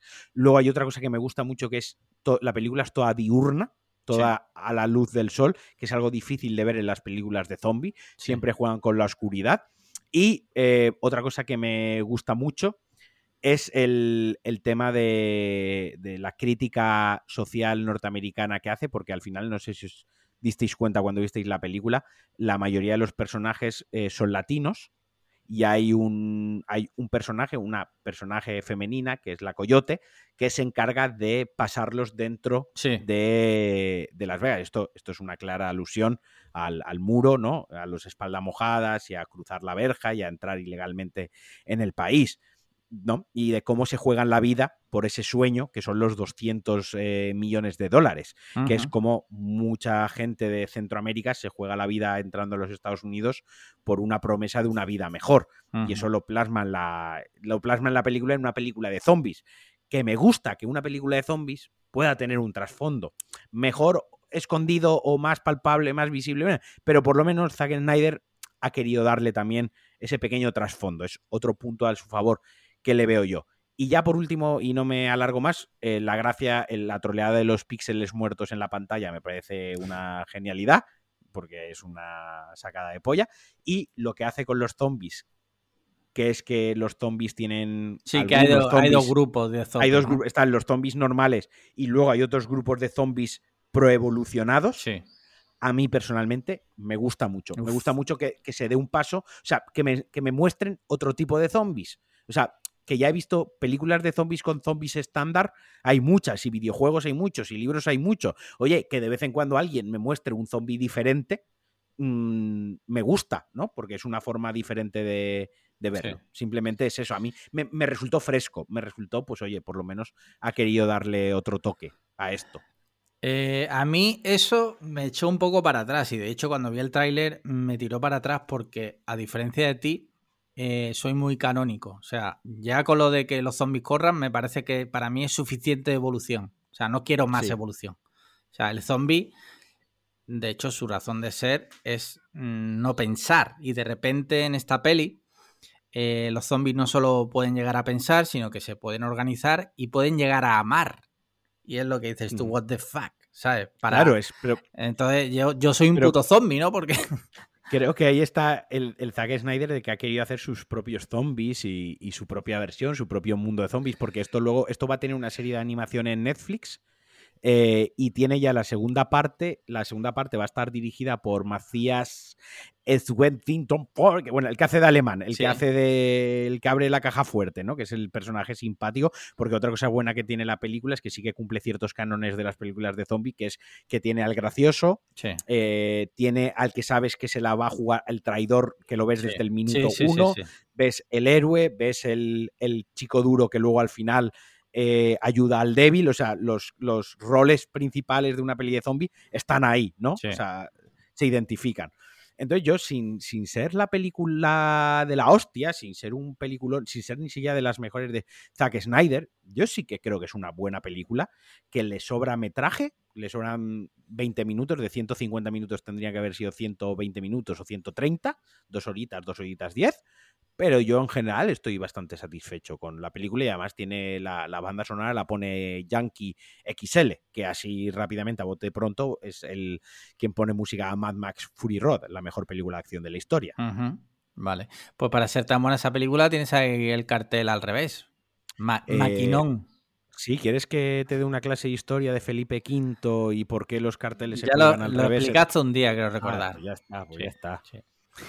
Bueno, pues no, sé. las narices con el, con el cuadro. ¿Queréis decir algo más de Engeru? ¿Quieres apuntar algo más de la peli? No, bueno, a mí en líneas generales es una película mm, que me gustan mucho algunas ideas que tiene, pero a ver, y sin ser yo aquí un crítico de cine de la hostia, pero creo que no las ejecuta del todo bien. Como por ejemplo, el tema de, de zombies diferentes es una idea que a mí, a Alex no, a mí por ejemplo, sí creo que, que tiene potencial, pero creo que no la ejecuta, o sea, no me molan, ¿sabes? Hay como dos, hay como rey y reina, no me gusta ni el diseño de personajes, ni lo que acaban haciendo, me hubiera gustado momentos más guapos de ellos, en plan rey y reina zombie, hacer cosas más guapas y, que fuera un personaje que me gustara más estéticamente o, tal, y, que y lo explotaran más y mejor, ¿sabes?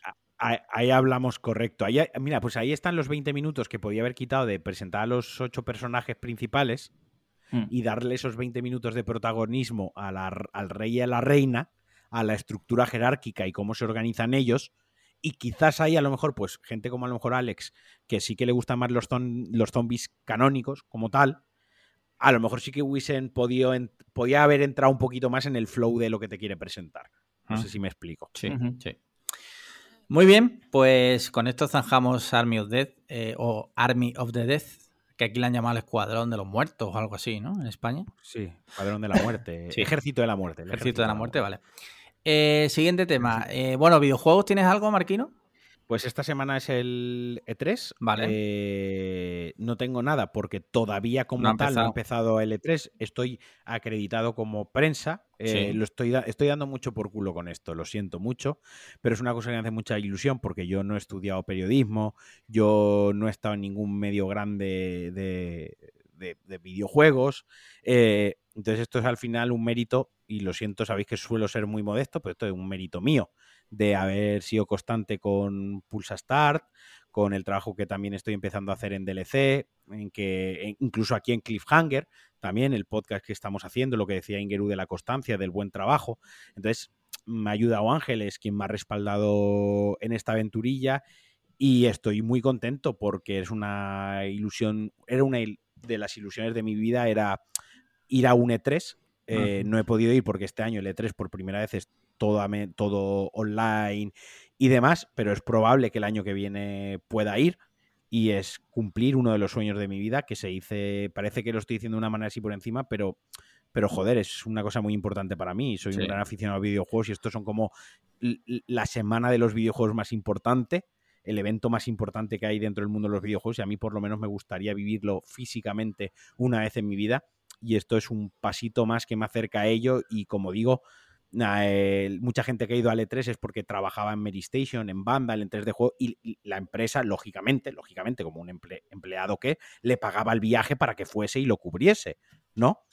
No es mi caso, mi caso es totalmente independiente, que lo he hecho yo y aparte mi pase de prensa estoy acreditado como Alejandro Marquino, no como un medio, no soy representante de ningún medio, me represento a mí mismo. Vale. Entonces, dicho esto, eh, todavía es un poco caos porque he entrado en mi panel de, en el panel de prensa y como es online está súper mal hecho, o sea, parece, estas, lo comentaba hoy Sempere, que estuvo aquí invitado también, que parece una web del, de esta, del Ministerio Español, de estas que hacen mal rápido en dos semanas, eh, aparte la la web se peta porque entiendo que hay mogollón de gente entrando a la vez. eh, la han gamificado ahí como una especie de juegos que cuantas más cosas te apuntas de entrevistas, de pedir no sé qué información y tal, te van desbloqueando otras cosas. Bueno, tengo que meterme un poquito más en ello, pero la conclusión es que todavía no han empezado las conferencias con los anuncios tochos. Entonces no tengo mucho que decir de videojuegos más que estoy preparando el E3. He hecho un especial con, con, Javi, con De Cuba, que también ha venido al podcast, que es amigo tuyo de hace muchísimos años, que lo podéis escuchar en Pulsastar. Es una hora dividido en tres, fases. Y la semana que viene, en el próximo Cliffhanger, pues ya os contaré cosas de videojuegos. Vale, si tuvieras que hacer una apuesta del E3, una sola, en plan de me lo juego todo a que va a pasar o va a salir esto. Yo creo que va a salir Kojima. Eh, Javi discrepa de mí y dice que nos está troleando, eh, pero yo apuesto con que Kojima va a hacer una aparición. Algo tiene, nos tiene reservado Kojima. No sé el qué muy bien, mm, pero creo que una sorpresa nos va a dar. ¿Crees que va a ser el esperado videojuego de miedo? Es que hay una movida ahí muy guay, muy loca, que es que hay un juego de miedo cuyo creador, el director, que se ha enseñado en primera persona con un apartado gráfico muy potente y tal, y el creador del juego, eh, su nombre, no o sea, esa persona no existe, ¿no? Sí. Y sus iniciales coinciden con las de Hideo Kojima. Hostia. Y estas son las cosas que le gustan a Hideo Kojima. Esto es como lo de la Playable Teaser, el PT, que nadie se lo esperaba y de, repente en E3 dijeron, tenéis el PT para jugar. ¿Cómo? Que lo podemos descargar si es una demo, o sea, es un, teaser, es el anuncio del juego interactivo. Kojima es el único que hace estas mierdas, ¿vale? Entonces te puedes esperar cualquier cosa suya, se ha estado rumoreando que iba a haber como un, anuncio que iba a ser interactivo también, que te lo ibas a tener que bajar en la consola para ver el anuncio a la vez todo el mundo, no sé. Se ha rumoreado varias cosas y yo de. Y Kojima está muy activo últimamente en sus redes sociales. Y eso significa que él ya está trabajando. Eh, todas sus fotos siempre se analizan al dedillo. Hoy ha subido una foto con la acreditación del Summer Week Fest en la mano y eso es eh, está organizado por Geoff Killing, que es su mejor amigo, uno de sus mejores amigos. No sé, demasiada información eh, que me hace esperar, más que apostar, es la ilusión de un niño de 8 años que quiero que salga Kojima y me venda algo. Vale, joder, pues si eres. si no soy algún niño de 8 años, si se os acerca un asiático a venderos algo, no, no lo cojáis. o a eh, comprar los calzoncillos usados tampoco. Eh, Aingeru, ¿tú quieres comentarnos algo de videojuegos? ¿Algún juego que haya jugado recientemente o algo? ¿Algún apunte? Sí, es que de hecho estaba hablando antes con Marquino, que, que, tengo ahí el Sekiro, que bueno, él me ha estado guiando un poco en todo esto de los, de los juegos Souls con Bloodborne me ayudó muchísimo y después de Bloodborne me gustó y me compré Sekiro porque era como el, más nuevo y el que más me atraía por gráficos y tal. Digo, este es como el que más fácil voy a entrar. Y me estaba gustando mucho, de hecho más que Bloodborne, por, bueno, por jugabilidad, como que enganché más con el juego, pero nada, lo tuve que dejar por, por, tiempo y es que ahí está, que cuando quiera volver a jugar, igual lo tengo que volver a empezar porque es que no me acuerdo cómo se juega. Pero entonces nada, cero tiempo para videojuegos ahora mismo. Muy bien. ¿Tú estás pues entrenando para nuestra velada del FIFA? ¿Yo? Sí. Sí, claro. igual hago, a ver si consigo un UFC baratillo, que ese también puede estar divertido. Vale. Vale. ¿Vale? Ok. Lo que pasa es que no sé si el día que estamos barajando coincidía precisamente con un partido de la selección española. Bueno, podemos ver el partido de la selección española. Hay tiempo para todo. Sí, sí, el partido dura 90 minutos. Eh, podemos quedar por la tarde, jugar un rato, pedir la cena, ver el partido, comentar el partido como si fuésemos Ibai. O sea, ya nos estamos viniendo arribísima. En su cabeza era espectacular. Bueno, pues series, series. Cuéntame, Marquino, ¿has visto alguna serie? Eh, hemos, eh, no, hemos empezado a ver de nuevo Vikingos por verla porque la última temporada no la he visto y porque Vikingos la, puta, mejor, serie. Eh, y nada, lo que tengo son películas, así que cuando vosotros acabéis de las series yo me enrollo con las Joder, o sea, eh, te recomiendo seriones, pero seriones eh, y tú coges y te pones vikingos otra vez.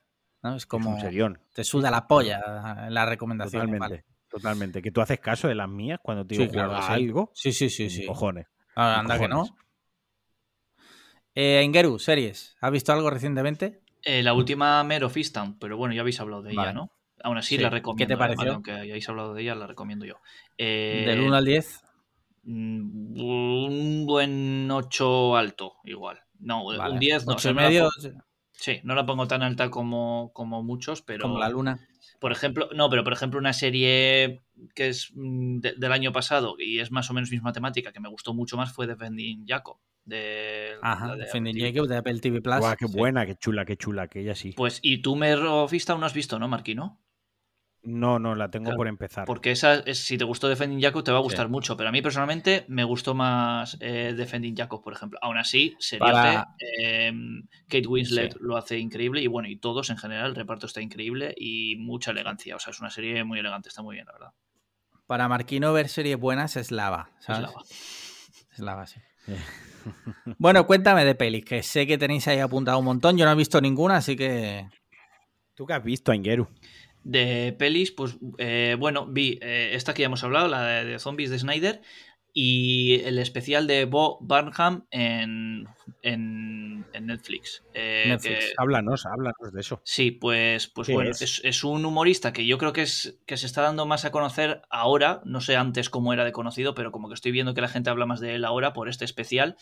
Bueno, es un humorista que el otro día hablando con Paco Casado lo definió muy bien. A mí no se me hubiera ocurrido esa definición, pero es que yo no tengo cerebro galáctico.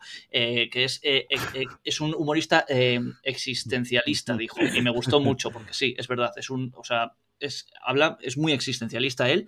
Y aparte también toca mucho el tema racial, pues bueno, bastante crítica social. Y, también tiene el toque de, la música. Es, decían también, es que estoy referenciando a un montón de gente, pero que era como David Guapo, pero bien. Eh, esto no sé quién lo dijo, pero sí.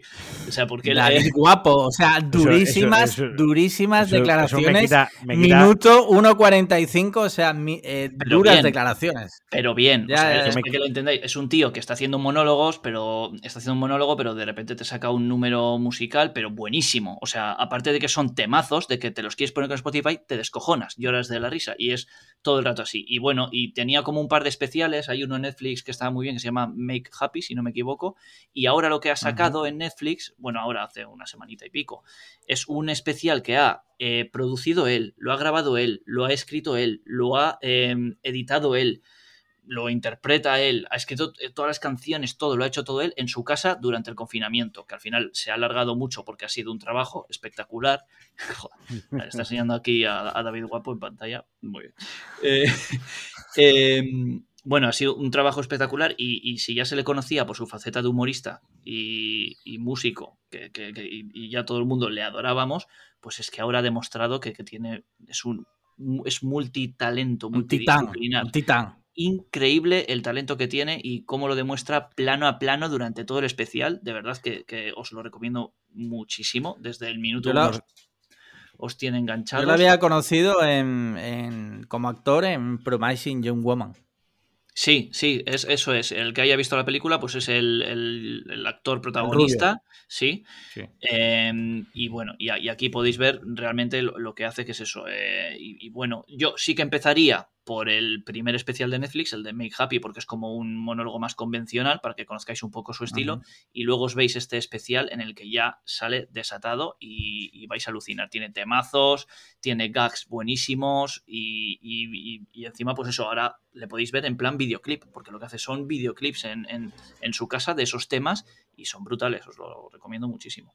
Yo tengo, tengo ganas de ponerme, o sea que os tomaré la palabra porque me interesa mucho el tema de la comedia. Y todo lo que sean cositas así originales me, llama la atención. ¿Vale? Eh, yo tengo que decirte una cosa. Mm, que no es que Paco tenga cerebro galaxia y por eso él describe las cosas mejor que tú. Simplemente es que él es viejo y entonces la experiencia es un grado. O sea que no te sientas mal, tú también llegarás a, eso. Insultos altamente, altamente gratuitos en el 1 hora 47 minutos. O sea, insultos a Francisco Casado. Eso es, no, no es inteligente, simplemente es sabio porque tiene más años que... más años que una playa. Eh, correcto además sabe el diablo, ¿no? Por, viejo, que por, viejo Que, por, diablo. Pues ahí lo tienes. Vale. Más películas. Pues a ver, yo he visto Cruella. Yo he visto Cruella, película que se ha estrenado en cines y en Disney Plus. Pagando, 22 pavetes, creo que es. 22 euros, ya como pasó con Mulan y con alguna más, creo. Eh, director es Craig Gillespie, que es el director de Yo, Tonya, o, yo Toña. No sé cómo se pronuncia. Tonja, ¿no? Yo Tonja. Tonja. Tonja, que era esta drama comedia protagonizada por Margot Robbie, ¿vale? Pues es el director y como anécdota en la producción tenemos a Glenn Close, que interpretó a Cruella de Vil en, su día, ¿no? Bueno, en fin, la película es, eh, es como un reboot o es como reescribir el personaje de, de Cruella, sus orígenes. He leído muchas críticas que decían que era como esta película como justificar a un villano que quiere matar unos perritos, ¿no? Me parece una auténtica soplepollez y una memez porque en la película en ningún momento ella quiere matar a ningún perro ni mata a ningún perro. Y eh, si reescribimos eh, personajes, si a día de hoy nos parece bien que se reescriban personajes para adaptarlos pues a, temas eh, raciales o a temas de género, ¿no? Y nos parece bien y lo apoyamos y tal, eh, también cabe opción de que un villano se reescriba y ya no quiera matar perros y sea villano por otros motivos o ejecute su papel de villano y de malo de otras maneras. Ahí tenemos, no, no, solo lo ha hecho con Cruella, Maléfica está ahí también de Disney, ¿no? Donde la mala de la película es como un poco la, el antihéroe. ¿Me explico? No la he visto, no la he visto Maléfica lo que están aquí haciendo es reescribiendo y readaptando a, Cruella, Cruella de Vil, a los tiempos que corren y no por ello pierde esa esencia de demente que era Cruella de Vil, simplemente es que ya no quiere matar dálmatas. Fin, pero sigue, sigue siendo una villana, ¿vale? Entonces, como mm, película en sí, es una película palomitera de Disney que entra muy bien, eh, que destaca sobre todo por el diseño de vestuario, o sea, a nivel vestuario la película es impresionante. Eh, a nivel de estética, la película también es impresionante. La banda sonora, la música es muy buena, aunque está metida, aunque está como metida muy, eh, con calzador, random. No con calzador, pero muy random, ¿no? Es como que han cogido temas muy buenos, pero no los han sabido meter en el orden o en el momento indicado. Pero la película, ya, ya os digo, visualmente y estéticamente tiene mucha, mucha, mucha personalidad y el diseño de vestuarios, a poco, mira, precisamente Ingeru, que es diseñador gráfico, a poco que, que te guste todo el mundo de la moda, del diseño y demás, hay que verla. ¿De acuerdo? Porque los trajes que lleva Emma Stone durante toda la película y, la mala de la peli, que no es Cruella y otra villana, son increíbles. La verdad que la película es una auténtica chulada. Y eso sí, Emma Stone está brutal, pero bueno, como todo lo que hace Emma Stone, que es una de las mejores actrices del mundo actualmente. Y de ese, de ese, burro tampoco me, me, baja nadie, ¿no? Así que bueno, ya os digo, yo no la veo como para gastarse los 22 pavos, yo no me los he gastado. Eh, esperaos porque la van a poner en Disney. Sí, la ponen luego en Disney, sí. La ponen luego en Disney, pero el día que esté en Disney creo que es una película que las dos horitas que, dura entretiene, tiene unos valores de producción muy altos, tiene unos buenos actores, tiene una trama con un plot twist y un girito que medio se ve venir, pero, pero bueno, que está bien, ¿no? Película llevadera. Espiral eh, el reboot de la saga Saw, se podría entender un reboot de la saga Saw eh, cuyo mayor en, tirón o, el llamamiento viene de la mano de Chris Rock y Samuel L. Jackson, los dos protagonistas, no es moco de pavo, eh, un Chris Rock irreconocible los 15 primeros minutos. A mí, yo sabía que era Chris Rock porque, porque me había informado de la película, pero está muy irreconocible porque además no está haciendo comedia, no está haciendo ninguno de sus papeles, es drama, gore, chungo, policial, thriller, ¿de acuerdo?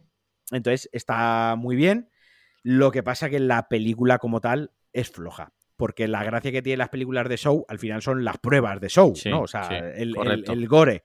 Y aunque tiene gore, las pruebas son muy light, son muy flojitas. Entiendo por qué. Entiendo que si tú metes a Chris Rock en el papel de protagonista y metes a Samuel L. Jackson como coprotagonista, lo que quieres es hacer una película que llene salas de cine, ¿no? Y entonces, claro, tienes que alejarlo un poco de ese gore desmedido brutal que tenían las anteriores de, de Shaw por algo un poco más comercial. ¿Y cómo se hace eso? Pues obviamente rebajando el, nivel de violencia extrema de la película. Eh, la trama es bastante previsible, no aporta nada nuevo y se viene, como digo, una nueva saga porque el final es totalmente abierto y esto es un, es un reboot. De hecho, la película se llama Espiral, The Book of Show. ¿No? O sea, simplemente de Show coge, que nombran dos veces a Jigsaw, coge el simbolito de la espiral y coge un poquito el rollito este de la narrativa y las pruebas. Pero ya os digo, eh, Pachi Pacha, la pregunta que hacían al principio del podcast, entre esta y los Warren, los Warren yo voy a ir al cine a verla. Este fin de semana he visto las dos de los Warren anteriores porque me parecen buenas películas. O sea, los Warren Yo he visto solo, solo he visto la primera. La segunda me parece mejor que la primera. Joder, pues la primera. Soy fan, yo soy fan de. Me cagué, me cagué, me cagué encima con la primera. ¿eh? Escucha, no, yo, ya estamos escuchando lo que queremos. Yo he dicho que es mejor película. no estoy diciendo que dé, que más. ya, ya, ya, ya, ya. Ojo, yo creo que son películas que, por ejemplo, Insidious, dan más, Insidious da más miedo. La saga Insidious da más miedo como tal, tiene más jump scares, ¿no? O tiene más elementos del cine de terror clásico. Eh, pero creo que como película, mm, las de los Warren, en concreto de Conjuring 1 y de Conjuring 2, una de Annabelle se salva, el resto del Warren Universe ya es más regular, pero la 1 y la 2 son buenas películas, la 2 es muy buena película. Y la tercera, todo lo que he leído, que es que gira ya, deja de lado el terror como tal y se torna más hacia el thriller demoníaco, ¿no? El thriller paranormal.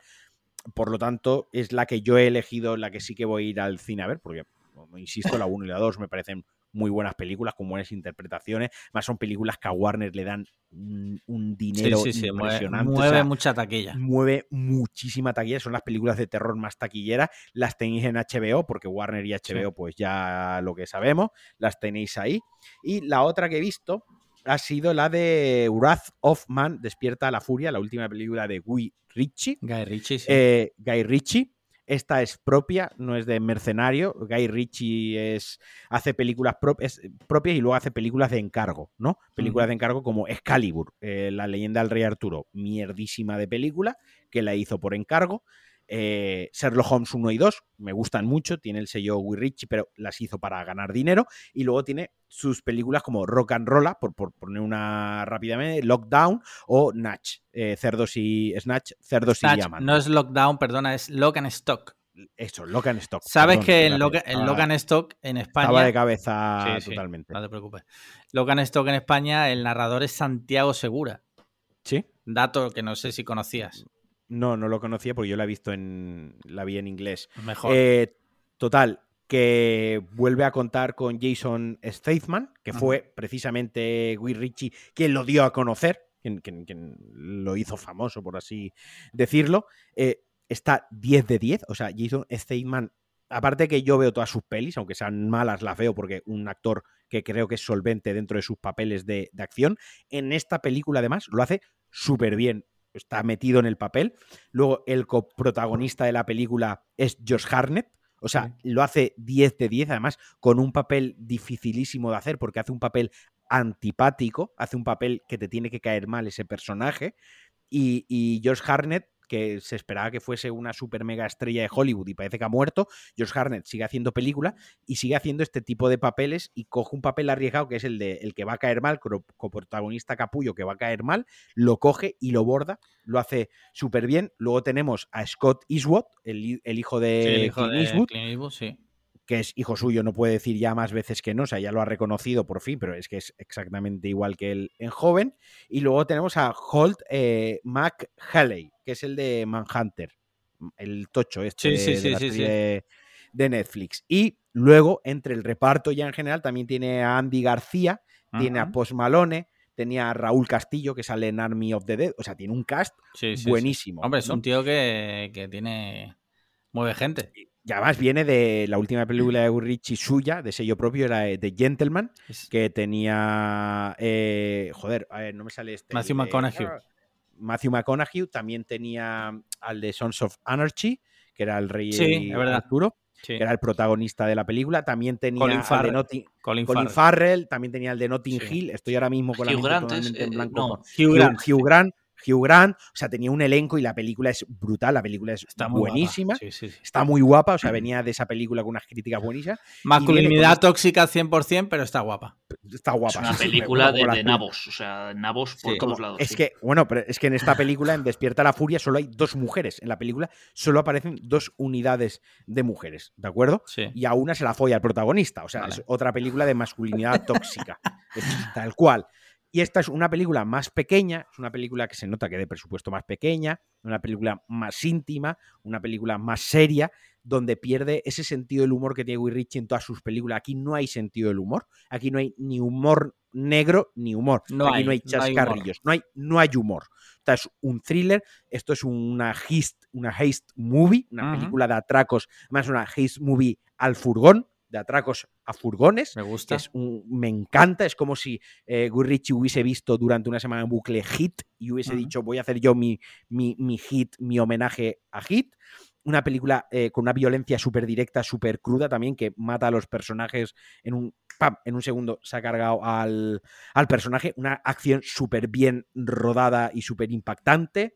No sé, o sea, me parece un peliculón. Si te gustan las hit movie, las películas de atracos, si además te gustan las películas, eh, los thrillers con girito, y aparte te gusta Jason Statham y te gusta la acción, tienes que ver esta película. Aparte, esta tiene un plano secuencia inicial, eh, que es un plano secuencia bastante largo, con cámara fija. La película empieza, esto no se spoiler porque es el principio de la película, con un atraco a un furgón y lo que hace el director es que pone la cámara dentro del furgón, ¿de acuerdo? Vale. Detrás, enfocando, digamos, desde detrás los dos asientos del conductor y el, y el pasajero y a la vez se ve la puerta del furgón. Empieza ahí, ellos salen de donde están recogiendo el dinero, van hablando y se ve cómo paran, cómo les hacen el atraco, pero la cámara siempre está fija. O sea, se ve el atraco desde ese punto de vista. Es decir, que hay muchos puntos ciegos, hay un momento en el que no ves nada, porque realmente solo se escucha, porque la cámara sigue fija y ya no hay nada en acción, y escuchas cosas. Cosas que luego la película tiene, está dividida en tres actos, donde cuenta la historia desde un punto de vista, luego cuenta esa historia desde otro punto de vista, no modificando el punto de vista, sino desde otro punto de vista, y el último acto donde por fin hay una eclosión, hay un clímax donde lo junta todo. Buah, me estoy acuerdo? poniendo Entonces- cachondísimo. Quiero verla ya, ¿eh? Tenéis que ver, tenéis que ver la película. No, no, va, no va a ganar ningún Oscar, porque ya digo, es una película menor, de presupuesto más O sea, ajustado, como, más de gane, autor, más de como gane un Oscar, tienes que Me subir una foto desnudo. desnudo. La su- subo una foto desnudo y gratis. Pero ya digo, es una peli súper solvente en acción, en thriller y en películas de atraco. O sea, todo lo que hace. de verla, sí. to- todo lo que hace la película lo hace bien. O sea, no es una película que quiere hacer muchísimas cosas. Hace pocas cosas, pero las pocas que hace las resuelve perfectamente. Y para mí eso es lo que define una buena película. Yo es que encima Vale, será, vale, de vale. primero, será de primero de cine, pero a mí un plano secuencia. Joder, cómo me gusta un plano secuencia, Tiene- eh, madre mía. Tiene ese que es muy bueno, muy curioso, porque tiene la cámara fija, pero luego hay cuatro en la película. Boh, eh, muy, muy chulo. va a ser mi película Luego favorita de todos los tiempos, ya te lo digo. Tiene, tiene otro además en, en el vestuario también, muy chulo. Ese eh, te, la ese de- presentación ese de te gustó más. ¿no? El del vestuario te Ese gustó me más. gustó, sí. Sí, sobre todo porque no sale ni una poronga. Eh, y muy guay. no sé, Ah, me ¿te, gusta inco- mucho te la incomodan los penes? Eh, el mío no. El mío es el único que no. Bueno, ¿y Aingeru, tú has visto algo así reseñable? Eh, crack, acabo de hablar del especial de Netflix de Bo. Tío, eh, literalmente antes de que hablase yo, ha dicho lo que había visto él. Sí, pero no ah, pero nada. pensaba. pen- no, pero pensaba que habrías visto más cosas que, que eso. Ah, no, solo no, Army comentar of the Dead y, y, Vale. esta- y el especial este. Vale, yo no he visto nada, porque empezamos a ver una peli y a los 25 minutos por ahí Paloma no le está gustando, la quitamos. Y ya la terminaré, la terminaré yo. Es una que han puesto en Netflix ahora española, que es el no sé qué de la Ciudad Blanca. Eh, típico thriller español de. ¿A, a ti te estaba gustando? A ver, eh, soy ¿Sí capaz de ver, ¿Te de ver las costuras, le, le estaba viendo las costuras, pero es que mm, en mi debilidad es ese tipo de películas. Entonces yo la voy a terminar de ver. Vale, La voy a terminar Te de iba a ver. decir, o sea, tú ves una película, tu mujer te dice que la quites y tú mm, automáticamente la quitas No, hombre, y a- si a ella no le gusta, gusto. no para nada. Si a ella no le gusta, yo la quito y la veo yo luego. Lo que tampoco voy a obligar a una persona y le voy a decir, no, no, no, no, perdona, tú has dicho que íbamos a ver esta película. Ahora te quedas ahí quieta hasta que termine. No, hombre. Muy bien, pues ¿queréis comentar algo más? No, yo lo tengo ya todo claro. ¿Lo tienes todo? Eh, Vale. Se acerca el veranito, no sé cómo tenéis los planes de verano. ¿Tenéis algún plan así, Mm, vacaciones o algo? Yo podría decir que sí, que se vienen cositas, pero todavía no lo tengo todo confirmado, así que bueno.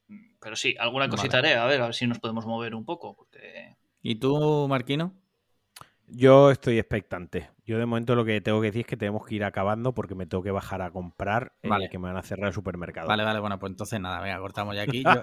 os quedáis sin saber mis planes. Eh, nada, Ingeru, muchas gracias por acompañarnos. Además, eh, que ha sido una invitación de último momento, pero has cumplido, la verdad. Me quito el sombrero ante ti porque es un puto crack. Aquí cuando haga falta, ya lo sabéis. Ya sabéis, seguidlo en todas las redes sociales, que os las pondremos por ahí. Marquino, como siempre, un abrazo muy fuerte. Eh, a todos los oyentes, muchas gracias por haber aguantado. Eh, ya está. Eh, dejadnos comentarios en, en iBox. La verdad, aunque no os contestemos, los leemos todos y los comentamos en privado. O sea que. Sí, sí. Sí. Y ya sabéis, likes y cinco estrellas en Apple Podcast, comentarios, de todo, redes sociales, retweet, lo que sea. Y dejamos ya a Marquino que, se le, que le cierran el súper. Venga, un abrazo fuerte a todos. Chao. Chao. Chao. No está grabando, tío, no puede ser.